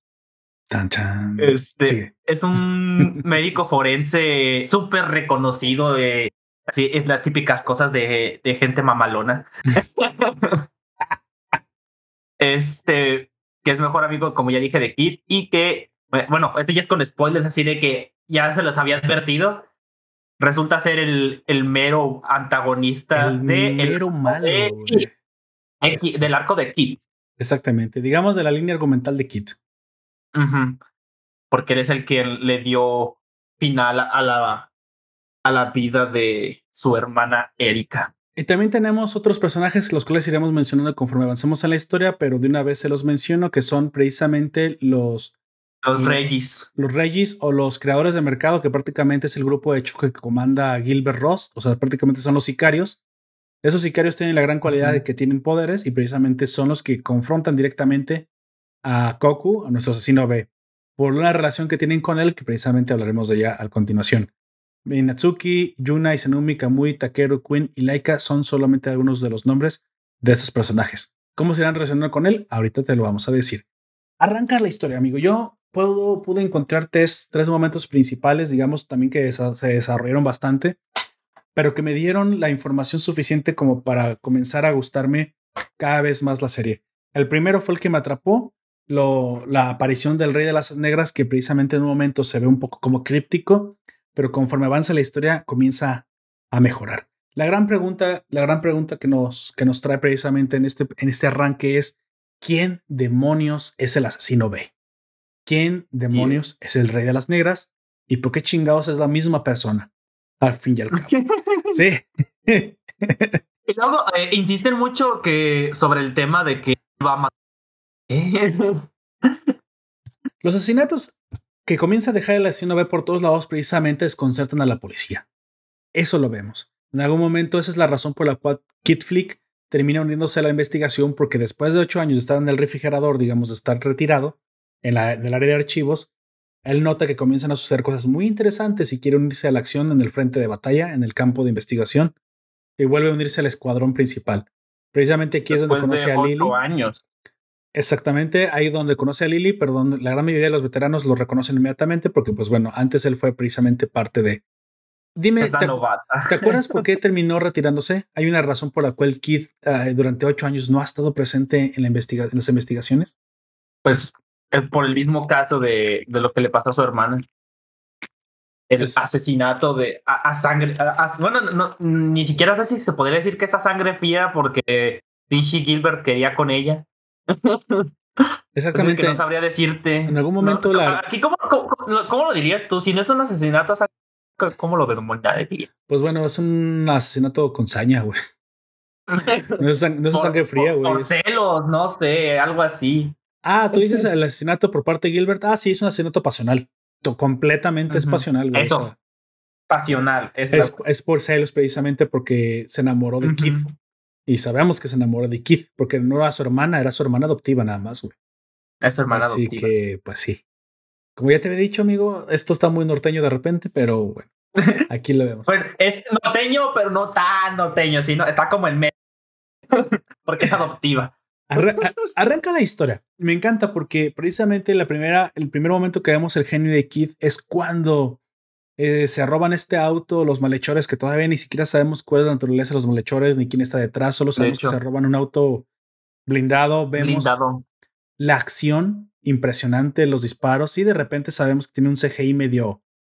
Todavía no es perfecto. En esas alturas el, el CGI todavía le falta. Pero no se ve tan mal como otros de la época, también hay que decirlo. Está bastante bien logrado. Vemos una escenas que conjugan todo eh, acción, misterio, comedia de la mano de Lily, güey. Cómo se lanza con el pinche coche, güey, al, como a la sé. montaña y luego Es- sale. De repente se pone bien loca, qué pedo. Y luego el pinche coche hace una pirueta porque entonces te sabes que eso no es verdad, güey, que está evadiendo No, la realidad física. Pasa un chingo de veces con sus carritos de tamaño pacto, güey. ¿Qué pedo? ¿Son carritos o, o están imantados? ¿A qué a qué no están imantados? ¿Cómo hace tantas cosas con los carritos? Son Hot Wheels, güey, de tamaño. Wilson, verga, no sé. de tamaño de escala, escala 10 a 1, güey, porque pinches Hot Wheels. Bueno, precisamente esta, esta primera, mm, digamos, encuentro con los malhechores nos lleva hasta un tren precisamente donde Kid es el único que sabe, o al menos el que sospecha, que el crimen que se está llevando a cabo no es precisamente No es precisamente una, una, es un, un, crimen que tenga un objetivo propio. Parece más una tapadera, precisamente una pantalla de humo para cualquier otra cosa. Pantalla de humo, mira como los políticos, amigo. Pantallas de humo. Entonces, lo que él no sabía, lo que no podía ver venir es precisamente que el verdadero objetivo de estos maleantes era atraer al rey de las negras. ¿Por qué? Porque parece ser que lo quieren controlar, que lo quieren, que lo quieren. Después sabemos por qué lo quieren, lo quieren quitar, le quieren arrancar el ojo que tiene. Pero prácticamente querían eh, de vuelta al rey de las negras. Cuando hace su aparición precisamente Goku y pelea con el primer enemigo llamado Queen en el, en el tren lo mata. Y nos damos cuenta que un poquito nos comienza a liberar la historia, un poquito de información. Nos damos cuenta que está subyaciendo una pelea, una guerra del inframundo por debajo de la ciudad entre unos seres sobrenaturales en los cuales un grupo de personas con super habilidades están cazando al rey de las negras, ¿no? Que es este chico que curiosamente, que curiosamente tiene una clase de relación de amistad con la investigadora Lily, ya que pues, prácticamente vive en su casa. Es muy curioso, bueno, en la casa de sus papás, pero muy probablemente está por ahí de, de incógnito. Sabemos que esto después es lógico porque precisamente lo posicionaron ahí como si fuera un testigo protegido desde que era niño. Nada más que él no lo recuerda bien porque bloqueó sus, sus, recuerdos. Los recuerdos. Pero bueno, al fin y al cabo, esta, digo, esta primera escena nos dice, hay alguien que quiere casar a Kit, al Rey de las Negras. Kit Fleet sabe más de lo que nos deja ver, güey. Sabe mucho más de lo que nos está mostrando. Y de alguna u otra manera muestra sus grandes dotes deductivas. Para esos momentos hay que saber un poco más de la historia y por eso qué bueno que esto es un análisis sabiendo ya todo. Sabemos que Kid a este momento le aburre un poquito esa investigación porque ya sabe, ya sabe muchísimo de lo, de que hay por detrás. Prácticamente ya sabe que el asesino B tiene una relación muy, muy cercana con lo que pasó con su hermana, pero no sabe cuál, güey. No da la impresión de que le falta esa pieza de información que, que le va a decir exactamente cómo se relaciona el asesino. Como un eslabón perdido para él. Exactamente, sabe que no es un causante directo, pero hay algo que lo relaciona. En el futuro sabemos que lo que le relaciona es precisamente es que el asesino de, la hermana de Kid, llamado Kyle, porque pues les encantan tener nombres gringos, Kyle no era otra cosa más que un Reggie controlado por el hermano mayor de Kid. Chan, chan, chan, chan. El hermano mayor de Kid, el hermano mayor, perdón, de, de Goku, que es el tipo ahí que vemos como el patrón de todos, ¿no? El jefe de pelo largo. Que después sabemos que no es él, pero bueno, aquí todavía es él. Y que me sorprendió porque eh, dije. Eso es lo que creemos, pues, nosotros, ¿no? Sí, sí, el nombre Minatsuki. Dije, ¿por qué todos parecen payasos? Como que es un poco difícil tenerle un poco de respeto. Hasta me dio un poco así como de. Esta serie está, está muy shonesca. O sea, esas cosas sin sentido. Pero bueno, si perdemos un poquito la estética de los em, enemigos, pues te darás cuenta que, que tiene mucha profundidad. También no tiene sentido de que sean así. Yo creo que esto sí es más como para fanservice de los, de los, este, de los seguidores del manga o de los seguidores de la obra. Porque si son un grupo de choque, un grupo de paramilitar, si quieres, por fuera de la ley, al servicio del rey y servicio de los intereses políticos, pues tendrían que ser más como el agente 007, ¿no? Tendrían que ser como más como espías, como de negro, como por debajo de la ley y van vestidos de payasos, así que mm, no sé, güey, qué tan sutiles sean sus trajes a la hora de tener que hacer algunas misiones. No sé, yo no mandaría a, un, a mi mejor agente vestido de payaso a, hacer una misión, güey. A menos que vaya a hacer una misión a un circo, porque entonces pues sí estaría bien, ¿no? Pues iría disfrazado, güey, para la misión. Ya irían listos, eh, listo para el desmadre.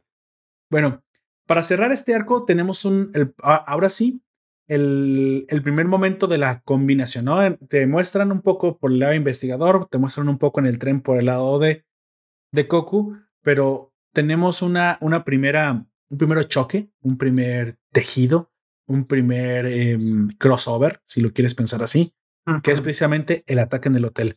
Háblame un poquito de este ataque, amigo. Pues, ah, al hotel cuando eh, Antes de...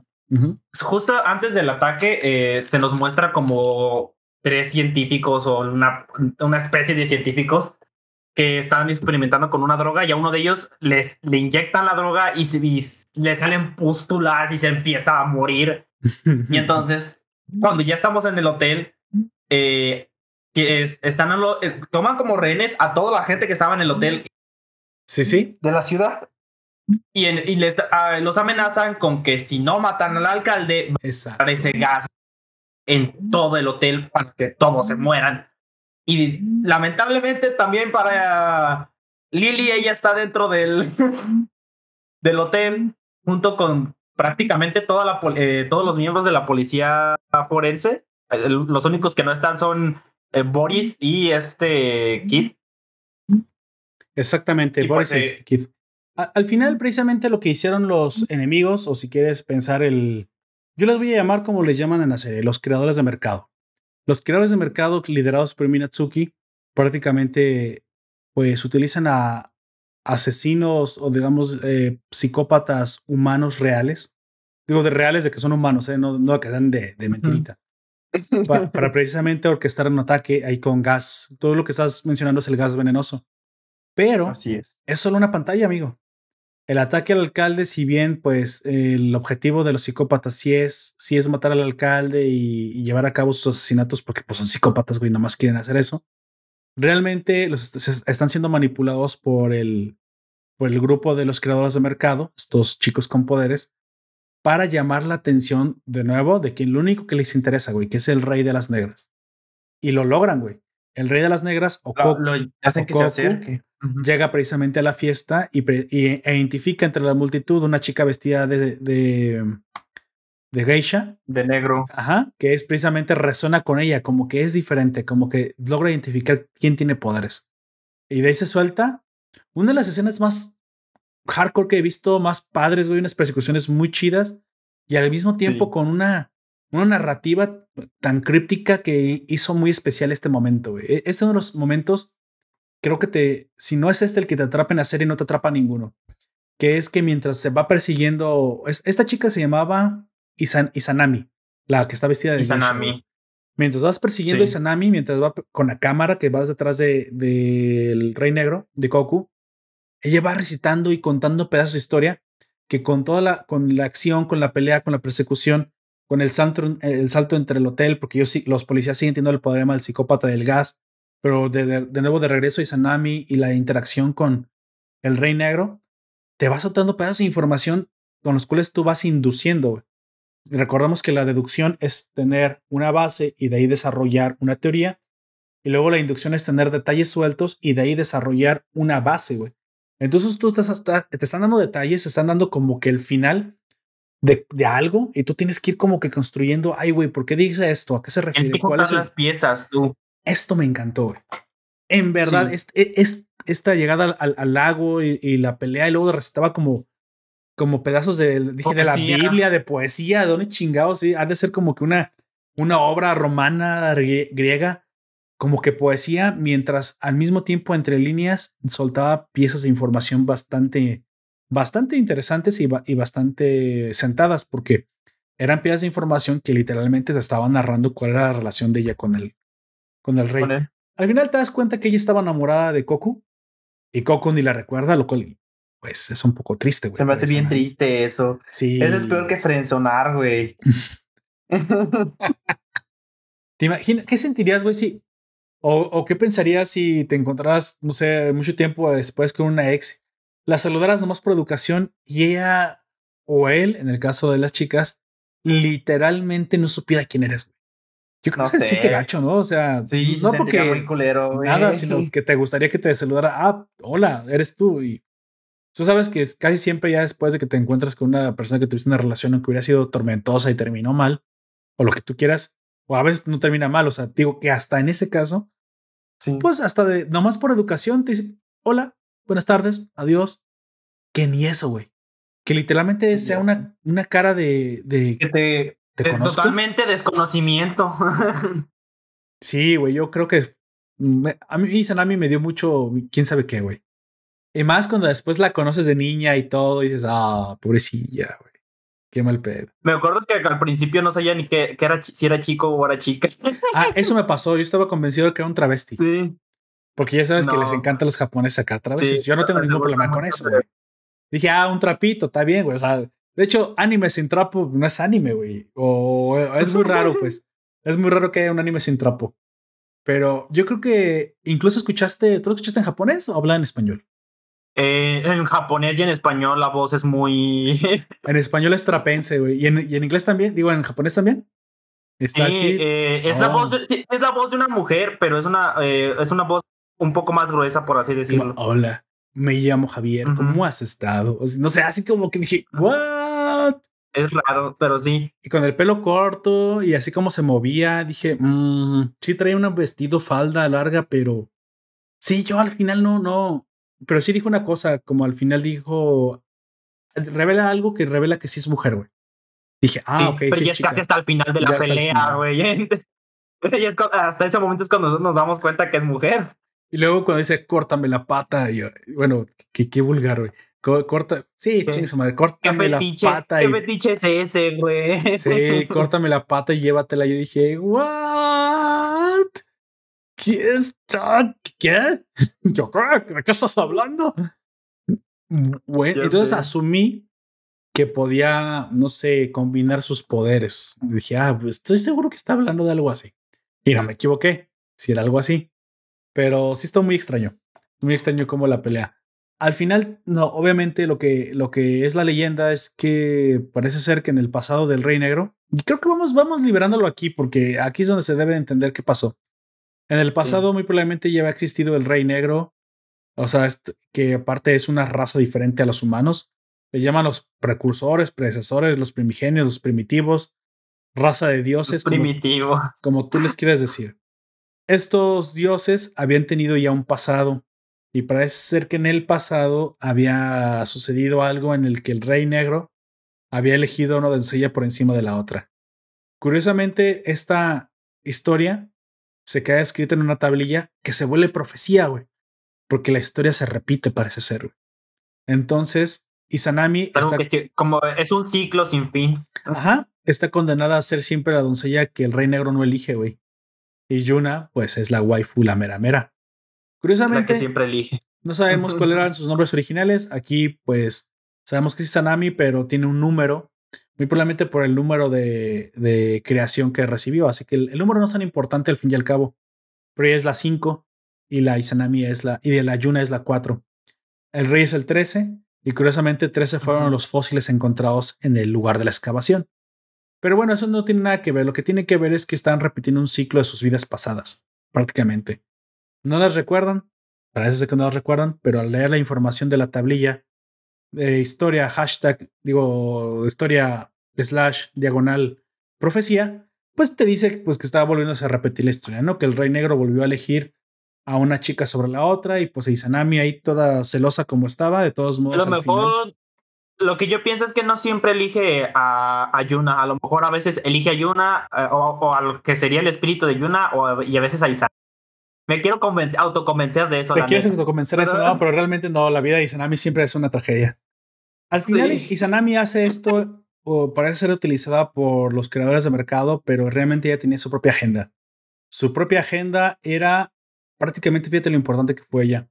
Su propia agenda no solamente no era matar al Rey Negro, no muy probablemente no lo tenía planeado, muy probablemente tenía planeado morir, porque lo llevó a un lago donde ambos eh, estaban. Donde Solamente ambos estaban ella y él. Exactamente, ella quería morir en el lugar más romántico en el que había vivido con Koku. El Koku es un hijo de puta, ya lo sé. Pero bueno, al final, sí, güey. O sea, ¿qui- ¿quién dice que no puedes tener dos? Ah, pobre Koku. Digo, pobre Izanami. Pinche Koku. Ya sé. Este, al final, Isa- Izanami le revela la información más importante de la serie, que es un punto de inflexión, un hito en la historia. Que es que ve a conocer a Canopus, de entrada le revela ese nombre, que él va a ser el que te guíe y te dé toda la información que tú necesitas. Canopus es Kid, y aquí es donde precisamente ambas vidas comienzan a mezclarse. ¿sí? Amba- ambas vidas se ven precisamente mm, puestas en un riel que in- inexora- inexorablemente va, va a hacer colisión. Que es precisamente el momento en el que Kid y Goku se encuentran, que es lo que sigue, precisamente. Este, este evento siguiente, cuando al final lo del alcalde, pues fue como una pantalla, sí atrapan al, al enemigo. Vemos por ahí una destreza impresionante de la hacker que ayuda a contrahackear el hotel, que recupera los sistemas, muy, muy, muy tocho por ahí la, la investigación. Pero bueno, al final fue lo que fue. Solamente fue una pantalla. Lo importante era esto. Lo importante era que, que Koku se encontrara con Izanami y muy probablemente para ti como espectador saber cuál es la relación de, de Koku con este grupo tan extraño, güey, que es de los, de los payasos. De los, de payasos. a payasos asesinos. Ah, payasos asesinos. Payasos Ahorita- asesinos del espacio exterior. Una Tenga que ver película con extraña. eso. una, periza- una película para morirse de risa, güey. ¿No has visto esa película, güey? La de No. los payasos asesinos del espacio exterior. Neta, está, No. eh, está- ¿Dó- está chida. ¿Dónde güey. puedo ver los payasos asesinos del espacio exterior, amigo? Eh, no creo que esté en ninguna de las plataformas. En Amazon no, no sé, pero en Netflix no está. Así de que tendrías que buscarla de manera poco convencional. Yo me acuerdo haberla visto en la televisión abierta hace mucho. Los. A ver, a ver, a ver, ya- a ver, ya la fui a buscar porque hice aquí un parteaguas, porque esto me interesa mucho. sí, Los payasos asesinos del espacio del exterior. espacio exterior, güey. sí. 1988, película de ciencia ficción y terror. No, güey. Y de hecho, ¿sabes cómo se llama en inglés? ¿Cómo? Killer Clowns from Outer Space. O sea, exactamente, güey, la misma traducción. Sí, pues es que así, yo, yo me acuerdo que así se llamaba. Y, y no es una película, es una saga de películas, güey. Son No me chingues. Dice, dos, Sí. adole- dos adolescentes intentan convencer a sus vecinos de que payasos, de que los payasos que han llegado al pueblo son extraterrestres. No. Güey, me encanta porque son súper creativos a la hora de matarlos. Eh, eh, si ves que la típica florecita que te echan de los payasos, es, es- las flores de ellos echan ácido, güey. A ver, a ver. Voy, voy a hablar, leer un poco de la trama. Lo, lo- lo siento. Ajá. Ahorita vuelvo a la, a la trama principal. Un grupo de extraterrestres con apariencia de payasos llega al planeta Tierra, específicamente al pueblo estadounidense de Cres- Crescent Cove. Cuando la nave aterriza, toma la forma de una capa de circo. Dos jóvenes, ¿qué es esto? Este. Kagarakuri Circus. Dos jóvenes que estaban en los alrededores, Mike y Debbie, ven la nave y van a investigar. Los jóvenes son atacados por los payasos, pero logran escapar. Después del ataque sufrido, los jóvenes van al pueblo a alertar a la gente del peligro que acecha. Cuando van a informar a la policía, la historia de los jóvenes es oída con incredulidad por el sargento Mooney, creyendo que la pareja está haciendo una broma. Otra pol- otro policía, Dave Hanson, eh, tampoco les cree la historia a ninguno de los dos. Pero la actitud de Hanson, sumado al hecho de, la, de que aparte es la expareja de Debbie, molesta a Mike. Ah, o sea que aparte de aquí hay un triángulo amoroso mientras los payasos se Sí. tratan de matar. Mm, bastante completa, güey, bastante completa. Y aparte dices que vienen del espacio. Güey, es la película Sí, definitiva. y- y- sí, no, y aparte está bien cagada. O sea, es, es sí es de terror, es, de- es terror entre comillas, pero es de, eh, parecido al de, ¿cómo se llama? El del el duende maldito, güey. O sea, es de terror, pero tiene mucho humor y es bastante, bastante buena la película, güey. Bueno, me la voy a poner de tarea. Creo que los payasos asesinos extraterrestres la volveré a ver. Bueno, la volveré a ver y la iré a ver justo cuando terminemos de ver esto. It's a perfect world we're longing for. So Bueno, pasemos a lo que sigue. Lo que sigue yo lo, yo, yo le nombro precisamente el toque de Canopus. Es precisamente la información que nos revela Izanami para que el Rey Negro, al- aparte de que recuerde quién es, tenga una guía. Una guía que es- ella sabe que va a ayudar precisamente a que él llegue hasta el final. Izanami, al fin y al cabo, pues no puede ocultar sus sentimientos, está enamorada hasta el final de, de Koku. Y lo único que ella busca es al final la felicidad y la supervivencia de su amado. Te digo, es una tragedia bastante, bastante honda. Yo sentí un poco de pena por Izanami, no al principio, de hecho, conforme lo fui pensando, sentí más. Pero creo que le da peso a su muerte y le da importancia precisamente a la profecía. Ok, aquí comenzamos precisamente con algo que es este de- de- definitivo, ¿no? El- la pregunta que nos abre este arco es el, ¿quién es el enemigo? Sí. Es el verdadero enemigo. ¿Quién es, el, ¿Quién es el hombre detrás del hombre? ¿Quién es la cara detrás de la cara? Exactamente. Es este, es este enemigo, ¿hasta dónde puede llegar? ¿Hasta dónde sus tentáculos nos tocan? ¿Qué tan fuerte, qué tan poderoso es? ¿Quién es? ¿Qué ¿Dónde está? Está, está por, está por todos lados. Y es que, tentáculos tocándonos. chale. Mala elección de palabras, mala elección de palabras. Bueno. Muy mala elección de palabras. Cuando esto arranca, vemos algo muy interesante. Un chico llamado Brandon, que precisamente es parte de la policía, pues ahí está haciendo como investigación, ¿no? Como que está ahí navegando entre, a- a- abre Wikipedia, abre YouTube, Xvideos, luego la página de la de la mm, ¿qué, ¿Qué dijiste? De la, De la CEP. de la policía, de la página de la CEP, de la CEP, ¿por qué de la CEP? Pues de la Secretaría No de sé, Educación güey. Pública, güey, ¿para qué chingados? Para los que no son de México, una página de gobierno, ¿para qué chingados abrir una página de gobierno para pagar sus impuestos o qué, güey? Bueno, es posible. No, Como tú no pagas tus impuestos, pero a lo mejor él quería pagar sus impuestos. Pues no sé, a lo mejor abrió Prime Video, güey. Quería ver la de Justice League, eh, este, versión de Snyder Cut. Pero no, lo que terminó lo descubriendo. Nunca lo sabremos. Sí lo sabremos, güey. Sí lo sabemos. Nos damos cuenta que Brandon descubre precisamente un software bastante extraño, güey. Que era un software que intervenía en las cámaras de los teléfonos y micrófonos de los teléfonos de adentro de la policía. Cada uno de los agentes estaba siendo observado. Esto precisamente prende las alarmas en Brandon, quien inmediatamente se dirige a, a contarle a sus superiores. Lamentablemente dentro de la policía hay algunos traidores y ni, ni siquiera llega al estacionamiento, güey. Es atacado en el, en el El elevador, precisamente. Parece como que lo, si lo hubiesen acribillado a, a tiros o algo así, porque queda en el suelo tendido, todo lleno de sangre, güey. Sí, exactamente. Lo, que- Pobrecillo. lo, lo acuchillaron precisamente, pero obviamente los, mira, no, no porque no quisieran acribillarlo, yo me imagino que es para no hacer ruido. Pero sí, el pobre, el pobre fue acuchillado, pero lo más curioso de este atentado y lo más curioso de este intento de asesinato es que muy probablemente el asesino pensó que estaba, que había logrado su cometido, que estaba muerto por las heridas tan graves que tenía. Pero otra es que el chico fue precisamente Muy listo. No, y aparte fue herido de una parte en la que no hay heridas defensivas, por lo cual lo que deducimos inmediatamente y lo que Kid se da cuenta es que debió haber sido alguien que era Alguien. conocido, o al menos de alguien de adentro de la policía real, lo cual precisamente pone a Kid en un, entre, en un entredicho porque comienza a sospechar de todos, aunque él ya, ya sabía que la policía muy probablemente podría ser intervenida. Curioso, esto pone precisamente los pelos de punta al equipo principal. La policía real es toda la policía. Sin embargo, el área forense es llamada policía científica. El área forense tiene algunos elementos muy importantes que son los principales, que son precisamente el grupo más allegado a Kid. Así que nuestro, bueno, nuestro atacado Brandon, él es un miembro de la policía forense, pero ¿quién lo atacó? Muy probablemente cualquiera es sospechoso. Incluso dentro también de la misma policía forense, que nos damos cuenta que al final sí, fue atacado por un miembro de la policía forense, pero pudo haber sido cualquiera. Sin embargo, este, este por quien fue atacado en una eh, giro extraño del destino, precisamente es un personaje que llevaba mucho tiempo conviviendo dentro del equipo, un tal Jan Henry Richards. No es importante el nombre, el güey tipo X, tenía una cara olvidable.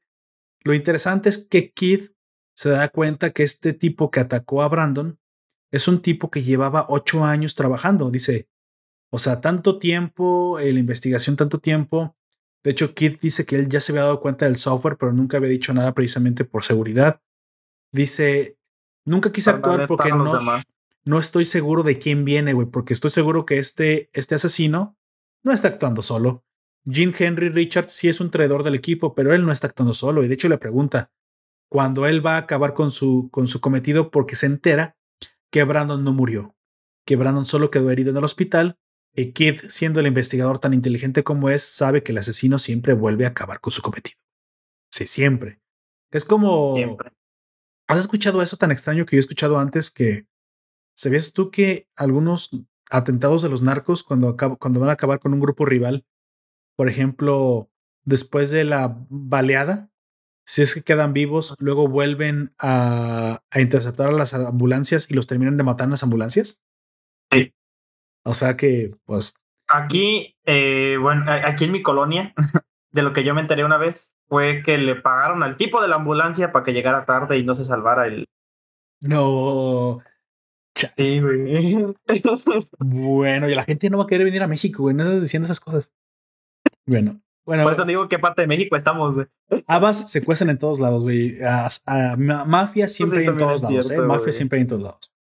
Bueno, entonces esto me encantó, güey, porque aquí ves que el, el Kid es. Ya sabes que era inteligente, güey, pero no sabes qué tanto. Él logra descubrir el asesino, pero esto no es otra cosa más que una pieza de información. De hecho, eso está un poco, un poco irrelevante si no fuera por el hecho de que el tal John Henry Richards, el, el atacante de Brandon, se suicida, güey. Y cuando se suicida, parece que no recuerda lo que hizo. Y piensa que Kid lo atacó. Y está convencido de que Kid lo atacó. Curioso, porque entonces esto a Kid ahora le da una pieza de información extra, güey. Porque ya sabes que Kid es. Güey, Kid es como L y lo que sigue. Así que ya no voy a, nunca voy a cuestionar a Kid en sus, sus decisiones, güey. Lo, Es- que, di- lo que diga ese güey es ley. lo que diga Kid es ley. Kid se da cuenta o al menos deduce que entonces hay alguien con el poder de manipular la mente, güey. Chan, chan, chan, chan. ¿Cómo se da cuenta de eso? Pues Chan. es Kid. Es Kid. Pero dices, bueno, tampoco es que se lo saque la manga. Lo que pasa es que Kid ya sabía que había gente con habilidades. Tanto así que después de este momento en el que Kid este, le deduce el asesino, que el asesino era Jan Henry y Jan Henry se suicida enfrente de él para inculparlo, él se escapa. Bueno, no sé por qué se escapa, debería haberse quedado para explicar la situación, pero igual se va de ahí y se encuentra, curiosamente, no esperábamos que se lo fuera a encontrar tan rápido, se encuentra con Goku, güey, el chico de las negras. Y prácticamente Goku no sabe que ya es conocido. Le dice, de mi encuentro con Izanami, ella me dijo que, que contactara contigo porque tú eres Canopus. Y el, y el Kid, una, ya sabe que le dicen Canopus porque su papá también era Canopus. Dos, Kid ya sabe quién es ese chico. Tres, Kid ya sabe por qué tiene poderes ese chico. Cuatro, Kid ya sabe por qué va a verlo, güey. O sea, güey, pues Kid ya lo sabía todo. Chingado, o sea, ya Los tenía. calzones que traes puestos tú, no, no nadie las puestos, güey. sé, que a, sé a qué horas te tocas, dice Kid. Y lo que dice Kid es like, güey. Pero bueno, esto hizo que tú me, eh, me, me- me encantaría que me lo dijeras. Precisamente aquí Kid le dice al propio, uh, al propio Rey Negro, al propio Chico Koku, le dice quién es él, de dónde viene y cómo fue creado. Cuéntamelo tantito, amigo. Pues son como eh, él y los reyes, porque también son parte del mismo grupo. No, el rey nomás es él. Este, Lo- lo- ah, no, tú dijiste los Re- Regis, Regis. los ah, perdón, Escuché Reyes, los güey. reyes. Sí, Los reyes, eh, inclus- eh, incluyendo los que, bueno, la mayoría de los reyes, porque no estoy seguro de que Kamui y el que mata en el. Pero la mayoría también eran parte de este instituto, el Instituto Real Jaula Blanca. Sí, Este, así es. que no pudo restaurar los antiguos reyes y crearon las promesas de eh, las promesas de agentes de gobierno que controlan la sociedad. Eventualmente restauraron a un, a un dios de alas negras que es. Exactamente. Pero O sea- eh, entre intentos fallidos hicieron a más, que esos son, la, eh, en este caso son Izanami, esta Yuna y... Iba, iba a decir, bueno, es que ya es con spoilers, así que tampoco hay tanto pedo, ¿verdad? Sí, no, no. A- al final déjame nada más explicar un poquito por qué este, este Ajá. Instituto Real Jaula Blanca lo hizo. Prácticamente, como todo gobierno, y aquí es donde viene un poquito la, la explicación política, pues es- esto me encantó también porque también lo metió. Básicamente, Ajá. todo gobierno lo que le interesa es tener defensa, tener soldados mejores. No busquemos una explicación más, más honda que eso porque no la hay. Prácticamente el, institu- el Instituto Jaula Blanca era precisamente un instituto encargado de generar este, soldados. Pero como siempre, como siempre, eh, los, los investigadores, pues, eh, son normalmente, cuando son de buen corazón, digamos, tienen la ciencia más por delante que otra cosa. Así que ellos, pues sí, sabían que estaban creando superhumanos, pero pues no les interesaba tanto que fueran para, para la milicia o para Eh, El matar para qué o por qué no les importaba. no les importaba, ellos lo hacían. Pero obviamente, pues eh, hay, no hay que ser ingenuos, güey. Obviamente los, los chicos que creaban en este instituto, que eran superhumanos, pues eran para eso. Al final, pues el que pone la lana es el rey, el que pone la, ley, la lana es el gobierno. Tú te preguntarás, ¿y de dónde sacaban, pues, la capacidad genética de hacerlo? Precisamente de unos restos, aquí es donde viene como que el, el, el guionazo, no el guionazo, sino como que la, la fantástica la pieza de información fantástica que hace la piedra angular de esta serie. Que es que hace mucho tiempo encontraron unos restos, güey. Hay unos restos de, de cosas que parecían personas, pero no eran personas, sino tenían un, un código genético superior y les llamaron dioses. Como nada puede revivirlo del, de la extinción, lo que hicieron fue utilizar, pues, eh, técnicas genéticas para crear híbridos. Pero pues le salían medio malitos al principio, luego fueron mejorando hasta que eventualmente le salió uno, pero Así, perfecto, güey. Uno chingón, que precisamente es el rey de las negras, que es el único, que es el más estable, que es el más poderoso, que prácticamente salió con el poder de los antiguos, güey. Que es Goku. Los otros no son iguales, güey. No salieron igual. Pero, y le llamaban los Regis. Ah, pues porque hay que ponerle su nombre. Eh, esos fueron los. Pero los Regis son imperfectos. ¿Te acuerdas por qué son imperfectos? Porque están incompletos, ¿no? No, bueno, sí, una cosa sí, no tienen tanto poder como si fueran como si fueran como los originales, los extintos, pero aparte tienen que se desestabilizan. Tienes que, tienen que estar tomando algo para que se estabilicen, güey. Ah, tienen que estar tomando el oro, sí, ya me acordé. Sí, ampolletas de oro, güey. Eso me encantó. Dije, güey, ¿cuándo había visto eso? Como que. Cabrón. No, pero es que lo que, lo que eso digo que a lo mejor Camuy no es, sí, es porque el, el vato no aparece en ningún lado antes ahí. y a lo mejor el vato simplemente es adicto a esa cosa porque los vio tomándolo. No sé, es el, es el único que siento que no, de, que ni siquiera era parte de los, de los niños, ¿sabes? Sí, de, hecho, mira, pues, eh, lo, ahí, te va. El Instituto Real Blanca ha creado a todos los reyes. Lo que pasa es que la generación de Coco fue una generación especial. Como siempre, todo, no, ah. el, el, el prota es especial. Entonces, al ser especial la generación, obviamente el, el, él, era el rey porque era el único perfecto.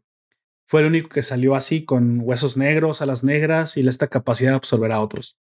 Sin embargo, los reyes no son perfectos. Los reyes necesitan el oro, pero sí tienen poder sobrehumano. En algún momento, en algún momento, el, pues supongo que el Instituto Real Jaula Blanca, que era el, el instituto encargado de, los, de hacerle soldados al rey, pues yo creo que el rey se cansó, te, te, la manejan como que pues ya no les interesó y lo mandaron destruir. Sí. Muy probablemente. Los mandaron matar. Los mandaron matar, muy probablemente porque el. Bueno, te, lo dicen después, pero muy probablemente cuando lo hicieron es porque ya no querían tener el, el instituto. Ya no lo querían tener prácticamente, ya lo querían destruir. Y mataron al, al, doctor creador de la teoría y todo eso, que era el papá precisamente de Keith. de Kate. Ajá. De Kate. Era, él era el viejo Canopus que significa hombre sabio. Y ahora el nuevo Canopus, pues es el hijo, es Skid. Al final de la generación esa que se desbandó, muchos murieron. Eh, Coco sobrevive, absorbe el poder de muchos. La mano que tiene, pues es un amigo de él que también absorbe. Pero hay un niño traidor que se une a las filas de los soldados, que precisamente es Minatsuki, junto con varios. Y esos son los que después se convierten en precisamente en los creadores de mercado, que son el equipo de, de, mercenarios de puros reyes. Eventualmente un rey falla mucho, se vuelve más chafita, no tiene poderes, se vuelve como un humano y se vuelve como psicópata. Y es cuando los liberan a la sociedad. Y es precisamente los psicópatas, asesinos seriales que siempre ha estado persiguiendo la, la policía científica. Fíjate cómo se une, güey. Cómo se une Todo se conecta. Todo se conecta. O sea, lo, el descarte de los, de los creadores de mercado se convirtió precisamente en el objetivo de, existir de la policía forense, güey. Porque, pues, yo no sé por qué los descartaban a la sociedad, no sé por qué de una vez los mataban. Pues ya están descartados. A lo mejor era para tener entretenida a la, a la policía. No sé, güey. No sé exactamente por qué, por, por qué los descartaban. Pero al final nos damos cuenta que realmente no es que viniera directamente la orden del rey o que viniera directamente la orden de los políticos. Esto venía directamente de quien era el encargado de todo, que esto sí quedó como un hueco porque nunca nos dijeron, güey. Pero no lo dicen. No lo dicen pero ya después sabremos quién estaba por encima del, del doctor este, del doctor Gilbert. Gilbert prácticamente era el patrón para todo, güey. Él movió todo, él atacó al instituto, él... Era la cara del patrón, digamos. Así, Ajá, él decía quién se descartaba, quién no, a quién le daban oro, a quién no. Pero entonces, hay una razón por la cual él, él hacía esto y él, porque él, él mismo también es un asesino serial. Así que, pues, yo me imagino que para los patrones de Gilbert, para el jefe político de él, simplemente le interesa estar haciendo pruebas de las armas. Porque muy probablemente si tú eres un político y manejas esto, es porque tú ves a los creadores de mercado o a estos chicos o al instituto como lo que son, güey. Armas biológicas. Esos son. De hecho, sí. Y si hacen prueba en la sociedad, pues te ponen a, prueba, ¿no? ¿Qué tan? A ver, la policía, la policía eh, científica puede atrapar a los a los descartados, entonces le cuesta trabajo, no le cuesta trabajo. Entonces, más o menos mides la efectividad incluso de los descartados, güey. O sea, de cualquier forma ganas y reúnes información. Es como cuando Umbrella soltaba el virus en la población para ver cómo funcionaba, güey. Hijos de puta, o sea, Al final, continuando la historia precisamente, el- los creadores de mercado se dan cuenta que no pueden pelear contra el Rey Negro porque es extremadamente poderoso. Así que utilizan precisamente Nadie le puede. a quien ya, a quien ya saben que muy probablemente le va a causar una perturbación, que es Yuna, güey, la waifu. Nada más dices, bueno, pero si es la waifu, ¿por qué lo ataca? Bueno, porque la waifu tenía su mente controlada. ¿Por qué tiene su mente controlada, amigo? Porque. mm, espérame. Bueno, La- eh, es que está siendo controlada por el ojo de Minatsuki. güey. Eso, no, eso no está en el guion, güey. Eso te lo pregunto a ti. No, sí, no, me, me estaba acordando, me estaba acordando. ¿Cuál guion? No, no hay guion. La terminé. El. Ah, no, la cosa que no existe. La cosa que no Es existe. que la vi, la vi el viernes y bueno, la terminé de ver el viernes la primera y iba a empezar a ver la segunda, y- pero ya como ya de ahí la empecé a ver en la mañana del sábado la segunda temporada. Así que a lo mejor de la primera temporada hay más cosas que, me- que me quedan como huecos. Bueno, el problema Pero aquí sí. es que Yuna está siendo controlada por el. Ni siquiera lo recuerda. Ni siquiera lo recuerda. Pero obviamente él también tiene el mismo poder en su ojo y pues bueno, logra como que desbloquear la mente. Desbloquea la waifu, desbloquea la waifu, güey, desbloquea la waifu. Esto es lo más importante de todo. Wow. Y cuando desbloquea la waifu, pues lo atacan entre todos porque esto era una, una clase de emboscada. Una trampa. si no es porque está Sí. Kid y porque Como cholos, güey. exactamente y, y que Kid sabe que cuál es la debilidad de los de los reyes que es perdigones, o sea, balas de acero azul. Qué curioso, nunca lo vimos venir. Yo no sé si tiene que ver con el oro que comen. Bueno, esta es la única debilidad De que tienen. hecho, la- también la espada que tiene Goku en el brazo es de eso. Es de acero azul, así es. Bueno, ya sabes, algo muy japonés, supongo. En- entonces eh, logra salvarle la vida a Goku y lo logra rescatar.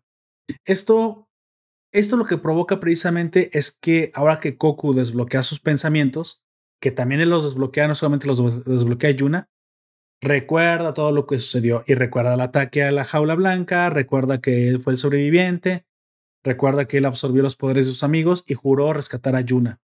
Y muy probablemente venganza contra Minatsuki. Pero Minatsuki no es, otra, no es otra cosa más que una víctima también aquí. Él también está siendo manipulado por un hombre por encima de él. Y ese hombre precisamente es el Dr. Ross, que es la cara, la cara política hasta ahorita del- de todo el programa de creadores de mercado, de todo el programa de resucitación de, de dioses, ¿no? Utilizó prácticamente el programa para crear soldados y ganar, pues ganar su satisfacción personal, que era precisamente como, como seguir cometiendo asesinatos. No sé, asesinando. estaba muy raro, güey, porque en teoría alguien detrás de esto tendría que tener un objetivo político, pero él no tenía ningún objetivo político. Él lo único que quería es que los... Matar. Exactamente, que los, los creadores de mercado eh, est- estuvieran ahí sirviendo muy probablemente a, al rey, a la política, a la policía, a, la, a los... Al, al ejército, mientras lo dejaban en paz a él. Para Porque que no lo molestaran. para que no molestaran y lo dejaran hacer sus chingaderas, que era ser un asesino serial, güey. Eso era el, el problema de todo. Es bien curioso porque eso me gustó mucho, güey. Al final dije, bueno, entonces, ¿por qué hace? Yo me puse a pensar, ¿por qué hace todos los pedos de mover los hilos detrás de los Sí. creadores de mercado? Ah, pues solamente eso, para ganar. Es como, ¿sabes cómo es? Es como Ganar para una inmunidad, por así decirlo. una ¿no? inmunidad política, exactamente, es de que no le hicieran, no le hiciera nada, que no lo fueran a perseguir, güey. Pero obviamente, obviamente, aquí nunca, lo que nunca debe haber hecho es haberse metido con Keith, güey. Porque Keith. curiosamente, aunque era amigo de él de la primera, fíjate que todos, me encanta porque la serie los involucra a todos de alguna forma, güey. El, el Rey Negro vivía en la casa de Lily, porque pues, ¿por qué no? No pudo no haberlo vivido ahí, pudo haber tenido otra casa, pero ¿por qué? Porque los tienes que vincular de, alguna forma. Le encanta vincularlos al, al- al autor. Y en el caso de Kid y el doctor, ah, pues bueno, fueron amigos de la infancia.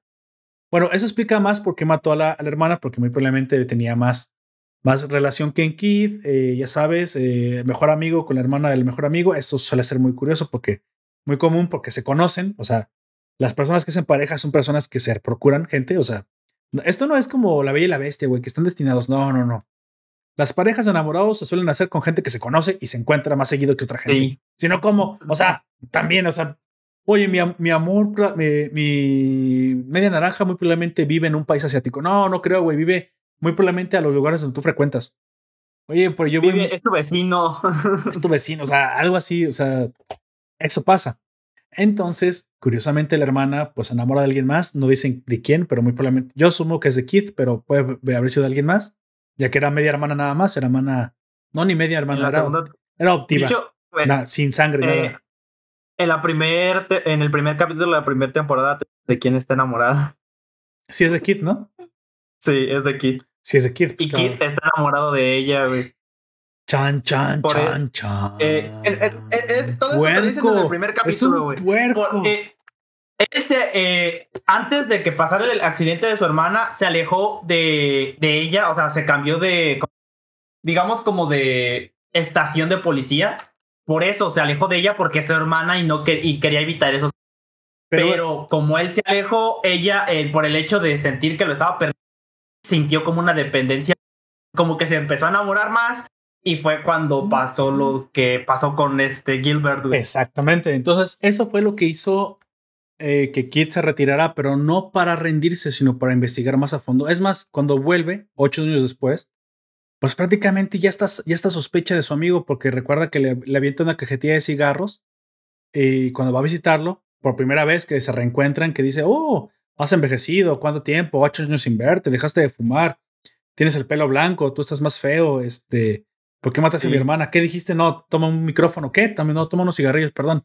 Entonces, todo eso pasó ahí. Ya hasta sospechaba de ahí. Quiere decir que este cabrón se aventó una investigación, pero hardcore, güey, durante ocho años. Bueno, entonces, ¿qué pasa? Salva a Goku, lo salva, ya no se lo llevan los payasos, vest- los, los vestidos de payasos. Bueno, no payasos, sino pintados, ¿no? De la cara de payasos. Sí. Pero eh, aquí, aquí es donde ya, ya se nos reveló prácticamente toda la información. Todo lo que pasó en el pasado de, Ya, de hecho, sí, de de, aquí Goku. solamente es que tú juntes las piezas. y todo lo que ya sucedió también en el pasado de, de este, de Kid. Lo de la hermana, lo, hace- lo de, lo de hace ocho años, este, lo de Goku, lo del Rey Negro, su creación como arma. Y lo que todavía no, todavía no, no termina este, por conectar es quién demonios, quién demonios es el que está detrás de la, del manejo de los, de los creadores de mercado, ni quién demonios está detrás del asesinato de la hermana, porque Kid nos dice, después de haber hablado incluso con, con el Rey Negro, con Goku, nos dice, él, él ya sabía que no, su hermana no había, asesinada, no había sido asesinada por Kyle. Kyle Es era un- este tipo que estaba controlado, siendo Es- controlado. es un antiguo Reggie, no descartado. ¿Sale? Pero él se echó la culpa del asesinato de la hermana de, de Keith, pero Keith nunca lo creyó. Y no solamente eso, Kyle este, fue completamente destazado por el asesino B. Porque el asesino B, no, pero no, no fue, sí fue destazado por el asesino B. Sí, no es el que se escapa. Creo que lo asesina el asesino B. Sí, sí, a- no aquí se conecta No con el, Eso sí, por el, punto no es ese, el punto es que Kid no sabe, no sabía quién era él. Y le pregunta al asesino B, le pregunta a Goku, "Eh, no era humano, ¿verdad? Y Goku, tienes toda la razón, no era humano, era un Reggie, yo solamente mato Regis. Ah, ok, eso tiene sentido, tú nomás matas Regis porque fueron los que te atacaron en tu, en tu escuelita y se llevaron a tu, a tu waifu. Sí, por eso. Mm, ok. Y ese güey fue manipulado por alguien que no sabemos que terminó matando a mi hermana. O que se echó la culpa de matar a mi hermana. Exactamente. Entonces, quien atacó tu escuela y quien mató a mi hermana es la misma persona. ¿Por qué? Porque soy Kid, güey. Y yo, a la verga. Dije, Yo digo, Oye. te hace, me vale ver. Oye, L, güey, dije, "¿Es- ¿eres tú? Fíjate, ese Ya fue el sé. razonamiento, ese fue el razonamiento. Si, si tú estás matando puros reyes y te atacaron tu escuela y alguien manipula a los reyes y alguien manipuló a ese rey para echarse la culpa del asesino de mi hermana, pues quien atacó la escuela y quien manipuló al rey fue el mismo asesino aparte de mi hermana. Que curiosamente no debe ser un rey. ¿Por qué? Porque soy Kid, güey. Y, ah, cabrón. Aparte porque ya sospechaba el doctor. Se dio cuenta que alguien con una inteligencia muy alta como él, él puede manipular gente que no sea incluso de poder, que tenga poderes, güey. Porque al fin y al cabo se queda pensando, alguien le pregunta, no me acuerdo quién le pregunta a Kid, ¿cómo es que, ha- cómo es que el doctor siendo humano manipulaba a Minatsuki, alguien con el poder de controlar mentes? Pues simplemente porque Es más listo. Es más listo que él. Sí, dije, güey. Tiene toda la boca, pero emba- embarrada, güey, así atascada de, de razón, güey. Dije, ala, eso, esa parte me empezó a encantar, güey. O sea, esos son el tipo de cosas por las cuales dije, qué chingón, güey. Qué bueno que decidí verla. Porque me, me hypearon, güey, mucho. Ya en medio de la, de la, Sí. de la serie me hypeaba bastante. Bueno, tenemos una última, una, digamos, bueno, la hermana de Kid se llamaba Erika, por no sé qué mencionarlo. Y, curio- y curiosamente, Erika se parecía mucho, se parece mucho, o al revés, Lily se parece mucho a Erika. Esa es la relación así como que extraña, ¿no? De que la policía genio, Sí. la policía genio, que tiene el mismo genio que Kid, se parece a la hermana de Kid, que curiosamente, como no era su hermana, lo, lo más normal es que no haya compartido su genio, porque eso más bien parecía que venía de sangre. Esta capacidad deductiva impresionante, pero también era policía, muy probablemente también forense. Y muy Ah, probablemente ella también, era y también enamorada de Kid, porque aunque no nos han dicho, no nos hagamos pendejos, Lily Se sí, siente la tensión. Sí, se puede, se puede cortar con el, con, ah, con el, con el bisturí de, del doctor, güey. Chan, chan, chan, chan. Bueno, pasamos a, a lo siguiente. Esta siguiente etapa, digamos, este último, último trazo de la serie es el quién es Regulus, güey. ¿Por qué? ¿Cuál es el objetivo? ¿Quién está detrás del nombre de Regulus? Y más importante, ¿dónde está Lily? ¿Dónde está y dónde está Yuna? Curiosamente, ambas waifus son raptadas. Eh, De hecho, sí, las secuestran. y, y- y vamos a empezar a hablar por qué. Obviamente, al descubrir esto, el, el este, el bueno, el rey de alas negras quiere a todas, a todas, este, pues a todas luces de, de rescatar a su waifu, obviamente, pero no puede solo. Así que le pide ayuda a Kid, a Canopus. Canopus, lamentablemente, como no aclaró la situación, sigue siendo perseguido por la policía, que sabemos que está intervenida por el mismo, por los mismos este, creadores de mercado. Y Kid este, no ha aclarado nada a la policía, pero su jefe, que es Eric, que porque nos le encanta repetir ese nombre, yo creo, que se llama Eric. Su jefe, Eric, sí confía en él, sabe que él no es el que asesinó o el, que intentó asesinar a Brandon, ni el que asesinó a Jan Henry Richards, el que se cortó el cuello. Pero no puede, no puede revelar esta información porque entonces él correría peligro y todo el grupo correría peligro. Así que hace un truco o hace alguna clase de, digamos, jugada maestra, porque también es muy listo, en el que hace que Lily se enoje. Le dice que no puede seguir investigando a Kid y que no trate de rescatarlo. Entonces Lily como que se enoja, pero como que no, como que todo eso es actuación y se va de la policía. O al menos la suspenden. Esto hace que Lily, obviamente, la primera persona que quiera recurrir es a Kid. Y entonces le preguntan, jefe Eric, ¿por qué dejó que Lily fuera a perseguir a Kid? Dice, porque si hay alguien en este mundo que lo puede encontrar, es alguien que piense como él, güey. Alguien tan lista como Lily. Y entonces ya se nos revela que el mismo Eric sabía, güey, que la pinche Lily, así toda pendeja como está, que le encanta la comida, por cierto, una persona muy extraña, como la chica papa de, Ta- de Attack on Titan. Esa parte, una genio. papa. Es una super mega genio que sí determina la localización de Kit solamente porque le gustaba un platillo que nomás se servía en un, lado del- de, la, de la isla, güey. Yo me quedé, a la madre, si es lista. Y sí, da con el paradero de Kid, que curiosamente también está con el Rey de las Negras, que curiosamente lo reconoce porque es el chico que vive en su casa. Te digo, o sea, todo se conecta. Esto, esto y Inception es más. Todo está conectado. Todo está- estamos conectados a nivel. Esto le encantaría a las hermanas Wachowski, güey. Todos estamos conectados. It's a perfect world we're longing Al final estos tres obviamente son atacados por un por un creador de mercado que es este un chico de unos gemelos que usan pistolas. Así unos unos reyes menores. Estos chicos no me acuerdo cómo se llamaban, se llamaban Takeru, era Takeru, no me acuerdo. Creo que era Takeru, Takeru que es uno de los chicos que sí era Takeru. Él es, él ataca Takeru. él ataca este descubre que están ahí porque los rastrea con lo con, la- con los instrumentos de la policía los atacan, pero pues no es rival para el Rey de las Negras y pues el Rey de las Negras lo, lo, lo hace ahí filetito, güey, lo, lo desmadra prácticamente. Pero entonces, eh, Kit ya le, ya le suelta toda la, la sopa a Lily, ¿no? A partir de aquí, urden un plan en el que Kit es capturado, pero es capturado para tenerlo protegido en, el, en la policía. Y el jefe Eric, junto con todos los miembros de confianza de la policía, de la policía. Junta un escuadrón especial. Precisamente para ahora ponerse a las órdenes de, de Kid y le dice algo. Hace ocho años tú actuaste solo. Tú, este, después de la muerte, entiendo que después de la muerte de tu hermana te hayas sentido adolorido y todo, pero no dejaste que te ayudáramos y eso provocó que pues nunca descubrieras quién era el asesino. Pero ahora no. Ahora no estás solo y nosotros sí te podemos ayudar. Así que nos, yo necesito nada más que me digas qué necesitamos hacer. Nos ponemos a tus órdenes y manos a la obra. Y entonces, eso también me gustó mucho porque sabes que eso yo lo había visto antes en Criminal Minds.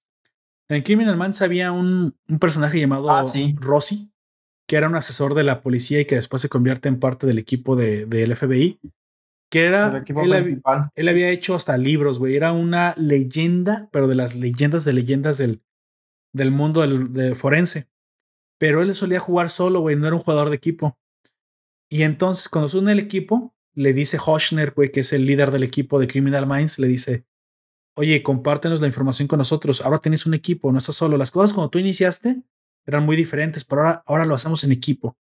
Y entonces, curiosamente, ¿te acuerdas que Rossi tenía un asesino serial que era como su fantasma, güey, como su Moby Dick? Sí. que llevaba siglos, bueno, no siglos, pues exageré, pero llevaba años. tan viejo, güey.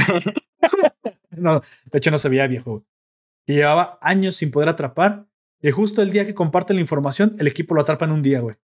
Entonces es lo mismo que le dicen a Kid, güey. Le dice Eric, confía en nosotros, güey. Estamos aquí para ayudarte. Dime qué, de- qué tenemos que hacer. La Somos hacker. Y le somos en equipo, así es. y sí, se ponen a funcionar como un equipo, como un relojito suizo y urden un plan. El plan es que, como este vato, este doctor, no se puede detener cuando ve chicas que se parecen a, a esta, a Erika, a la antigua waifu, hacen que Lily, que se parezca, güey, se lo provoque. ¿Cómo lo provoca? Le pintan unos como, como tatuaje que tenía Erika. como lunares. Bueno, yo creí que era como lunares, pero sí puede haber sido un No. tatuaje. Sí, era un tatuaje, creo. Como algo, bueno, vamos a poner marcas, marcas personales. de estrella. Ajá. Con forma de estrella. Ajá. En el- la parte de atrás del cuello. Exactamente, de tal forma que y aparte la peinaron y se y compórtate como mi hermana. Entonces, eso provocó a al doctor. El doctor sabe que es una trampa, güey. Se acaba de dar cuenta que ya descubrieron que es él, pero no lo pueden probar. Pero aún así no se puede controlar y termina raptando a Lily, güey. Esto. Y haciendo el intento de asesinato. Exactamente. Esto, esto hace que se, que se, digamos, se destape. Sí, de otra forma no se puede decir.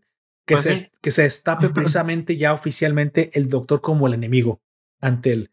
Lamentablemente tiene demasiados aliados todavía dentro de la policía y el equipo forense no puede actuar sin, con libertad. Así que lo que, de- lo que deben hacer es que el, es, es atraparlo infraganti. Pero lamentablemente el, el Gilbert, el doctor eh, Gilbert se las juega, se escapa con las recién secuestrada Lily, porque la secuestra al fin y al cabo precisamente para hacerle, hacerle lo que le encanta hacerle a las víctimas, que es cortarlos. Tiene ahí una fijación con, con irlas cortando y hacerlas sufrir. Y también a hombres, ¿eh? no nomás a mujeres. Con hacerlas Sí. sufrir es- y cortarles poco a poco y disfrutar su sufrimiento. Entonces están corriendo contra el tiempo. Kid está bastante desesperado, pero comienza a pensar con claridad el cómo, el cómo poder deducir dónde demonios Gilbert esconde a Lily. Y ahí es donde dije, güey, aquí es donde ya, ya, esta, esta fue la, la deducción entre él y Kira y N, güey. O sea, ni los tres juntos se hubieran aventado una así. Que termine se de, había aventado un monólogo tan vergas como el que se avienta. se lo aventó muy cabrón, muy cabrón. Lo que termina deduciendo es que precisamente Gilbert tiene a la misma Lily escondida dentro de la misma policía. Lo cual es curioso y lógico porque pues es el lugar donde más aliados tiene. Nada más que el edificio es viejo, así que la tiene en una clase como de De sótano. almacén, laboratorio. Es que era como un almacén o algo así que él convirtió en su laboratorio. Sí, Mutas de, de- ¿Cómo se llama? Iba a decir mutación, pero no, la palabra no es mutación, mutilación. Mutilación, eso. dije, ay cabrón, pues qué les hacía, güey. Exacto. Las mutaba, güey. Ahí, ahí dentro él hacía sus fechorías y, y obviamente utilizaba la misma policía para encubrir todo, ¿no? Al final Gilbert el, escondió a Lily ahí, pero pues fue descubierto Y afortunadamente, este Kid llegó a tiempo para salvar a Lily. Lo cual precisamente pone a Gilbert contra las cuerdas y lo obliga a escapar. Esto voltea la tortilla, voltea la moneda y convierte precisamente a Kid en el que ahora tiene la sartén por el mango, güey. Como Gilbert está escapando y no logró su cometido con Lily y le quitaron a Lily, y aparte ya destapó su coartada, es lo que yo quería decir, su coartada. Destapó su coartada, ahora pues simplemente queda atraparlo, güey, porque ya no puede negar las pruebas. Ya prácticamente terminó, terminó este, siendo revelado. Él, obviamente, como sabe que, la, que estos de la policía ya descubrieron su coartada, le pide a Minatsuki o al jefe de los. Pero al verdadero jefe, que es el del sombrero, güey, porque el del sombrero precisamente. A Laika. Laika. A Laika, pero que es el verdadero Minatsuki, le pide a Laika que los gasee, güey, que mate a todos los policías que no están de su lado.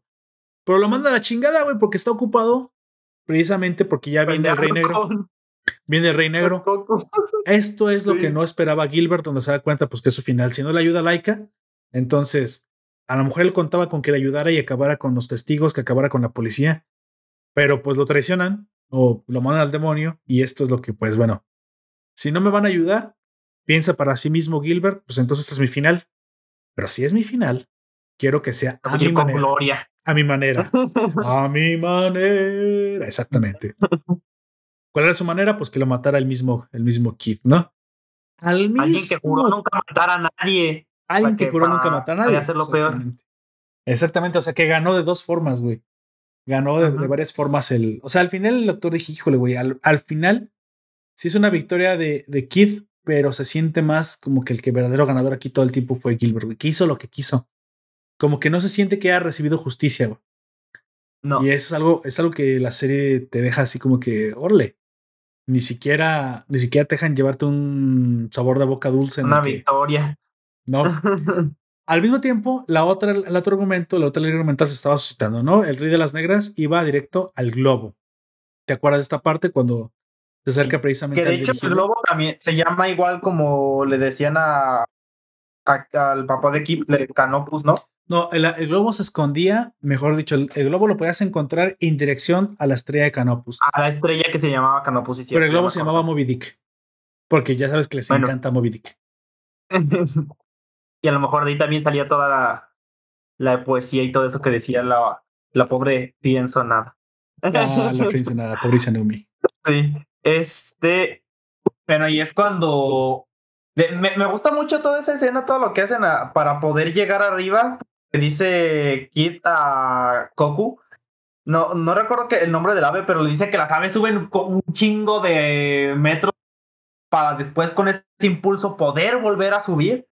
Entonces me gustó bien mucho. ¿Y qué es lo que hace Kid? Aparece en la cima de una montaña. Exacto. Todo lleno de nieve. Y bueno, a mí se me hizo como muy bonito cómo se veía todo ahí. Es una de mis partes favoritas.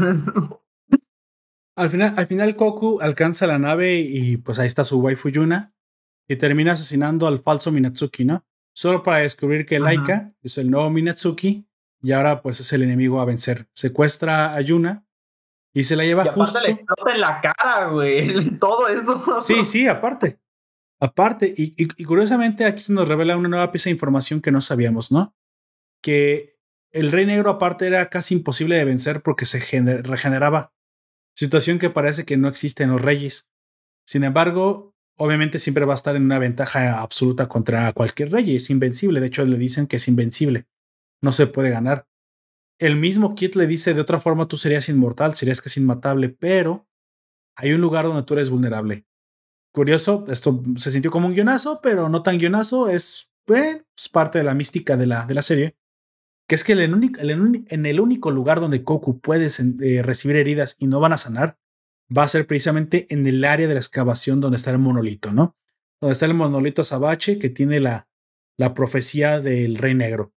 Si te acercas a ese lugar, tus heridas ya no van a sanar. Le dicen, no te acerques ahí. ¿Y dónde crees que es donde lo lleva Laika? ¿A dónde crees que lo lleva? Y Plato se esconde ahí, bien cool. Bien cool. Exactamente, ahí es donde lo lleva. Yo me quedé, mmm, te acaban de decir que no vayas ahí, pero no vas a hacer caso. O sea, al menos gándale al otro no, Ahí está la waifu, güey. Ahí está la waifu. pero pinche waifu ahí, ahí. sea, este, nunca vas a poderle quitar nada, nunca le vas a hacer daño y le meten un pinche cuchillazo a la waifu. ¿Qué dijiste qué? A ver, dije, mija, si, eh, te- calladita también es más bonita. No les provoco. Estás viendo el cabrón y todavía lo provocas. Pues todavía te, filerea. La- me la embrocheta ahí contra la, contra la sabache, contra la tablilla sabache. Pues bueno, vemos la pelea súper épica, giros del destino, giros de tuerca, empalamientos y al final, como, como ironía romántica y melancolía nostálgica, la patita de, de Izanami es la que viene a salvar a Goku. Sí. Y dije, no, puede Porque- ser. Eh, eh, yo vi antes, hace mucho tiempo, como una reseña en la que decían que ese era un guionazo. ¿Cuál pinche guionazo? Si la morra tal cual le dice, llévate mi pierna. No es un guionazo. Simplemente No, quería es. usarlo el vato.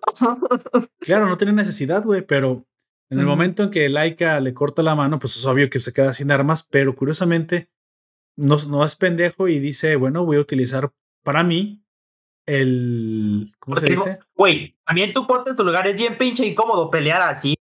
Lo, lo que sí es que fue bastante, se confió bastante en Minatsuki o Laika, porque en el momento en que se le dejó ir Kokoku, que era cuando ya lo debía haber acabado, cuando ya no tenía su brazo, y salta, este güey no sospechó. Digo, te das cuenta que hasta el ojo te robó. No, más bien tú, el- te- tú te robaste su ojo. Pero él, él ha podido quitarle las demás partes a los demás, como la espada del brazo. ¿No te das cuenta que si está saltando está en la posición perfecta para una pata de cuchillazo? O sea, hasta Camil todo el tiempo salta para poder utilizar sus patitas. Ya sé. ¿Quién es- y ahorita los oyentes, ¿quién chingos es Camil? Bueno, un personaje League of Legends que tiene tijeras en lugar de piernas. Es la morra patas de tijera, güey. Ella todo el tiempo sí salta. güey. ¡Hala, güey! Chale. Está muy enferma a muchos niveles. Pero obviamente, bueno, aquí nos descabechan a Laika y bueno, vence el amor y por alguna razón las heridas mortales que había recibido Goku no son nada por el poder del protagonismo. Pero volviendo a cosas más terrenales, eh, como dices, el doctor se lleva las palmas al final, obligando a Keith a ejecutarlo. Digo, Porque si no habría matado a Lily. habría matado a Lily. Ni siquiera justicia pudo recibir por, o sea, güey, está feo. Y, pero me gusta. Creo que al final eso es lo que lo hace tan especial y, y de las razones por las cuales B The Beginning eh, se, hace, se hace un hueco, un, un hueco de respeto entre las, áreas, entre las series que más me han gustado. Aquí nos dan una, Pues sí. una un, un epílogo bastante gracioso, bastante chistoso. ¿Te acuerdas? Este se compra un coche nuevo, Lily, ¿no? Se compra un. Sí, se compra. Se compra otro cochecito, porque todos son cochecitos, todo O lo sea, que se ¿qué, compra qué- pinche manía, güey, por comprar sardinas. Qué chingados. Sardinas. Latas de sardina. Al final, pues están muy pegaditos y últimamente, pues como que los veo pasar mucho tiempo juntos, güey, a Lily y a Keith. Mmm, chan, chan, chan. Pues el vato estaba enamorado de su hermana. Y la, motra- y la morra esta se parece a su hermana, pues. Y no, y no solamente eso, comparte su mismo gusto por el, por la deducción. Y a diferencia de su hermana, no se aleja de, bueno, más bien, no se aleja de ella, sino ella se acerca a él. Y ella parece Sí. que, que, pues sí, lo va a procurar a, Y no está el tabú de que son hermanos. Y no es tabú. Lo que sí es que está pues muy, muy papá hija, ¿no? O sea, sí le lleva un buen tiempo de. O no, tal vez no, tal vez Kid se ve muy jodido, a lo mejor tenga unos 30 años y Está, está unos muy 20 jodido años. por la depresión de su Sí, hermana y todo eso. y no está tan grande. güey. ¿Cuántos tienes Kid? No, pues 25, ¿qué? La morra, 27. ¿Qué? ¿Ay? No, güey, giro de Que se tuerca. voltea la tortilla que ella es la mayor, ¿no? Bueno, el Ay, epílogo no. también nos deja una, una escena post créditos bastante, bastante hypeadora, que es que el mejor amigo de la infancia de Goku, o que yo supongo que es su mejor amigo, aquel que le cedió su brazo, bueno, al cual le cortó el brazo a Goku, no solamente no está muerto, sino que anda vivito y estás Y va a buscarlo. y, va- y fue ordenado por una figura misteriosa que no conocemos, que precisamente es quien yo te dije que debe haber sido el protector y el jefe de, de Sí. Dr. Ross, porque alguien tiene que encubrirlo. Ajá, exactamente. Sí. El verdadero Vero malo está detrás de esto, que es ahora quien va a mandar. Lo que aparte me, me sacó un poco de onda es que dijo, dijo el chavo de la... No me acuerdo cuál es su nombre, pero dijo que ahora él va a ir a pedir su brazo de vuelta. Bueno, ya sabes quién es. Pero dice, Ajá. dice que por eso no deberías de mandar un Reggie a hacer el trabajo de él. Entonces, ¿él también es perfecto? O sea, no es el rey de las Oh. negras, pero él no es un Reggie normal, él sería un Reggie perfecto, de esos que no requieren tomar oro. Es que, bueno, O a sea, lo que yo vi de la segunda temporada. Una no, promesa perfecta, ¿no? No, no, entonces es un Reggie nomás que desprecia a otros Regis. probablemente. Pero es que Ah, ok. tampoco Es como- se, se Es como tu amigo el no- africano que dice que odia a los negros. Mm. O tu, Algo así. o tu amigo el moreno que sí, exactamente dices, güey, pero ya te viste en un espejo. Sí, como que- No sé. tal vez, tal vez por aquí no se siente parte de esa tribu. Es lo único que me sacó de onda. Dije, según yo, el único perfecto, el único perfecto solamente es el rey, güey, que es precisamente Coco. Bueno, aquí se acaba la serie. Aquí tenemos una, una historia bastante buena, intrincada, dos arcos argumentales, como dije, que se van entretejiendo a lo largo de la historia. Una, una, una gran, gran, gran, gran, gran anime. Una obra que sinceramente agradezco haber visto, no importa hasta ahorita. Yo los recomiendo, ya si la quieren ver en español o en inglés, que le den una oportunidad este, a, a la- a las siguientes temporadas si se acaba de estrenar, si es que no la han visto. Y si no, y si ya la vieron, pues este, esperen la reseña con spoilers la siguiente, la siguiente semana. Yo la vi doblada, amigo, y sinceramente, bueno, bueno, con doblaje, para que no me alburen. Ujú. Yo vi la serie con doblaje y sinceramente están bastante buenas las voces, ¿eh? Me parecieron bastante Sí. competentes. Yo lo vi en los dos. Yo lo vi en los dos. Las, eh, la de algunos es, eh, queda un poco rara, pero son de los de la policía científica, así de que pues son un poco más secundarios. Los principales sí suenan muy bien. Bueno, ahí lo tienen. Al final, las tres claves principales de la obra que, puede- que podemos extraer son una gran historia con misterios intrincados y que se resuelven de forma orgánica. Dos, una Se ve acción. bien vergas todo lo que pasa. Exactamente, una acción espectacular con efectos, efectos visuales de los, que, los cuales no me puedo quejar. Y tres, un desarrollo interesante de los personajes principales, sobre todo de, de tanto del enemigo, un gran enemigo, como del antagonista Koku. Digo, del antagonista Kid, que aunque yo sé que Minatsuki y Koku son interesantes, sus personajes no se desarrollan a la profundidad que se desarrollan los investigadores. güey. Sí sale más tiempo Koku, es más, más el héroe, pero no es el más desarrollado, güey. Al fin y al cabo, creo que me, me quedo con Kid como, como el personaje más, más principal y más desarrollado. Y principalmente esto me lleva al final. Con, eh, mi, ¿Con qué me quedo? ¿Qué es lo que más me gusta de la serie? Creo que eh, Kid y todo lo y el desarrollo de su personaje es exactamente lo que creo que es esta serie tan, tan, este, tan especial. Me quedo con, con un personaje como ya lo hemos visto antes, obviamente, personajes intelectuales se, re, se roban el protagonismo, se roban el corazón de las personas, pero especialmente me gusta él. Me gusta sobre todo muchas cosas buenas que tiene B de Beginning, pero él, él hace la serie en mi, en mi personal punto de ver las cosas. Amigo, ¿qué fue lo que más te gustó a ti? Ah, de los personajes de la policía científica me gustó mucho esta Aela. Me gusta mucho su la hacker, pues. Me gusta mucho su personalidad y este de y obviamente eh, Kid son mis personajes favoritos. Sobre todo esa escena que te digo, la que se tira desde la nieve y todo eso y que luego pelean en Moby Dick, todo eso también es mi, es mi Uh -huh. parte de la en, en, general favorita y que todo se ve. Eh, me acuerdo que una vez se la recomendamos a Cero. Sí, sí, sí. Y él dijo que no le había gustado tanto el diseño porque se veían como muy aniñados. A mí no, yo no considero ¿Aniñados? que se vean aniñados. Ah, ajá, no. eso dijo él. ¿Se habrá confundido? No sé, pero eso dijo. No sé. Pero yo creo que es parte de lo que también me gusta mucho porque tiene un diseño muy. No, de hecho, creo que el diseño del, del dibujo, al menos, están hechos para precisamente la, hasta la sangre que te muestran. Para los crímenes. Sí.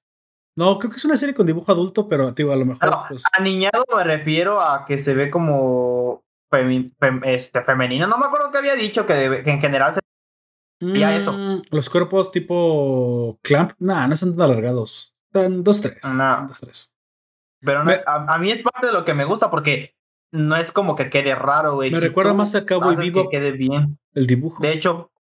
Pero bueno, al final, cada ustedes tiene la última palabra. Les dejo la pregunta a ustedes. Contéstenmela, por favor, aquí en los comentarios o donde ustedes quieran. Díganme, ¿ustedes qué prefieren más?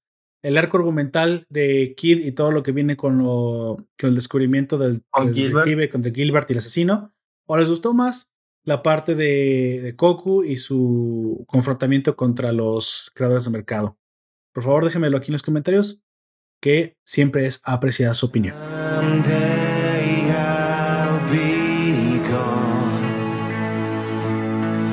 Pues bueno, amigo, vamos terminando. Voy agradeciendo precisamente a los oyentes que estuvieron con nosotros en el directo. Gracias por estar aquí presentes. Gracias a Life Anime Bo por estar participando, spoileando y, y contándonos de Snyder Cut en, las, en los comentarios. A todos los que nos siguen en el directo y en el formato podcast también, muchísimas gracias a ustedes Por estar allí. por estar aquí. También les recomiendo que se, que se quieren unir al grupo de la Nación, que es el Nación Poperto Forum en Facebook. Ahí van a encontrar Forum, Nación Poperto Forum en Facebook. Así es, van a encontrar otras personas como ustedes, amantes del, con- del contenido geek, que siempre están compartiendo noticias, memes, lo que sea. Eh, te invito a conocer a los amigos de la Nación, chicos de enorme talento que tienen gran contenido. También eh, te puedes suscribir a las notificaciones de nuestra página web o de cualquier otra aplicación para que no te pierdas ni un solo podcast ni un solo episodio. Todo esto obviamente te lo dejaré en los vínculos de la descripción de esta publicación. Bueno, eh, como siempre, te recuerdo, nada más déjanos tus comentarios. eh, tu opinión siempre es importante para nosotros. Amigo, ¿algo más que decir? Que vean Vete Bikini, no dejen que Facebook los controle. Facebook, Netflix los controle. Netflix Perdón, los me equivoqué, controla. Me, me- me- me equivoqué de empresa controladora. Te voy a decir, ponte tu sombrero de aluminio, pero cuando dijiste Facebook nos controla, bueno, pues eso ya es obvio, güey. Sí, sí nos controla. Sí, por eso. Y también Netflix, Pero- ya es. También Netflix, por eso es que me equivoqué de empresa controladora. No dejen que Netflix los controle. Ni Facebook tampoco. Tampoco Facebook, ni Google, que, las- que las empresas no los controlen. Eso va a estar muy cabrón. Aunque, aunque esté cabrón, no importa. Ustedes pueden, yo creo en ustedes. Exactamente. Bueno, este, despídete, por favor. Así yo fui Outjack. Nos estaríamos escuchando en el día que nos escuchen o si están en los directos los domingos. Exactamente. En el día más brillante, en la noche más oscura, ok, chingados. Brillante la noche más oscura. Es que me faltó linterna verde, güey. No apareció en Snyder Cut. Ah, ay, güey. Chale. cierto. Ah, bueno, pero ya sabían que no iba a aparecer. De hecho, eso Es que sí era obvio porque era como una reversión del anterior. Pues Sí, si no salió en el no, anterior, no menos sé. iba a salir. No iba a salir. Así es. Pero sí hay un cameo que no salía antes, pero eso no se los voy a revelar. Pero, pues ya también todo el mundo lo sabe, güey. No, no, no, pero eso sí, deje que era sin spoilers y sin spoilers, güey. Lo que digo, Bueno, digo, sí. lo que digo, digo. Bueno, yo fui Lord Poperto. Este, gracias por estar aquí con nosotros. Eso fue todo por ahora. Te recuerdo que nos puedes escuchar en Evox, iTunes, Google Podcast, YouTube, nuestra página web y por último en Spotify. Hasta la próxima.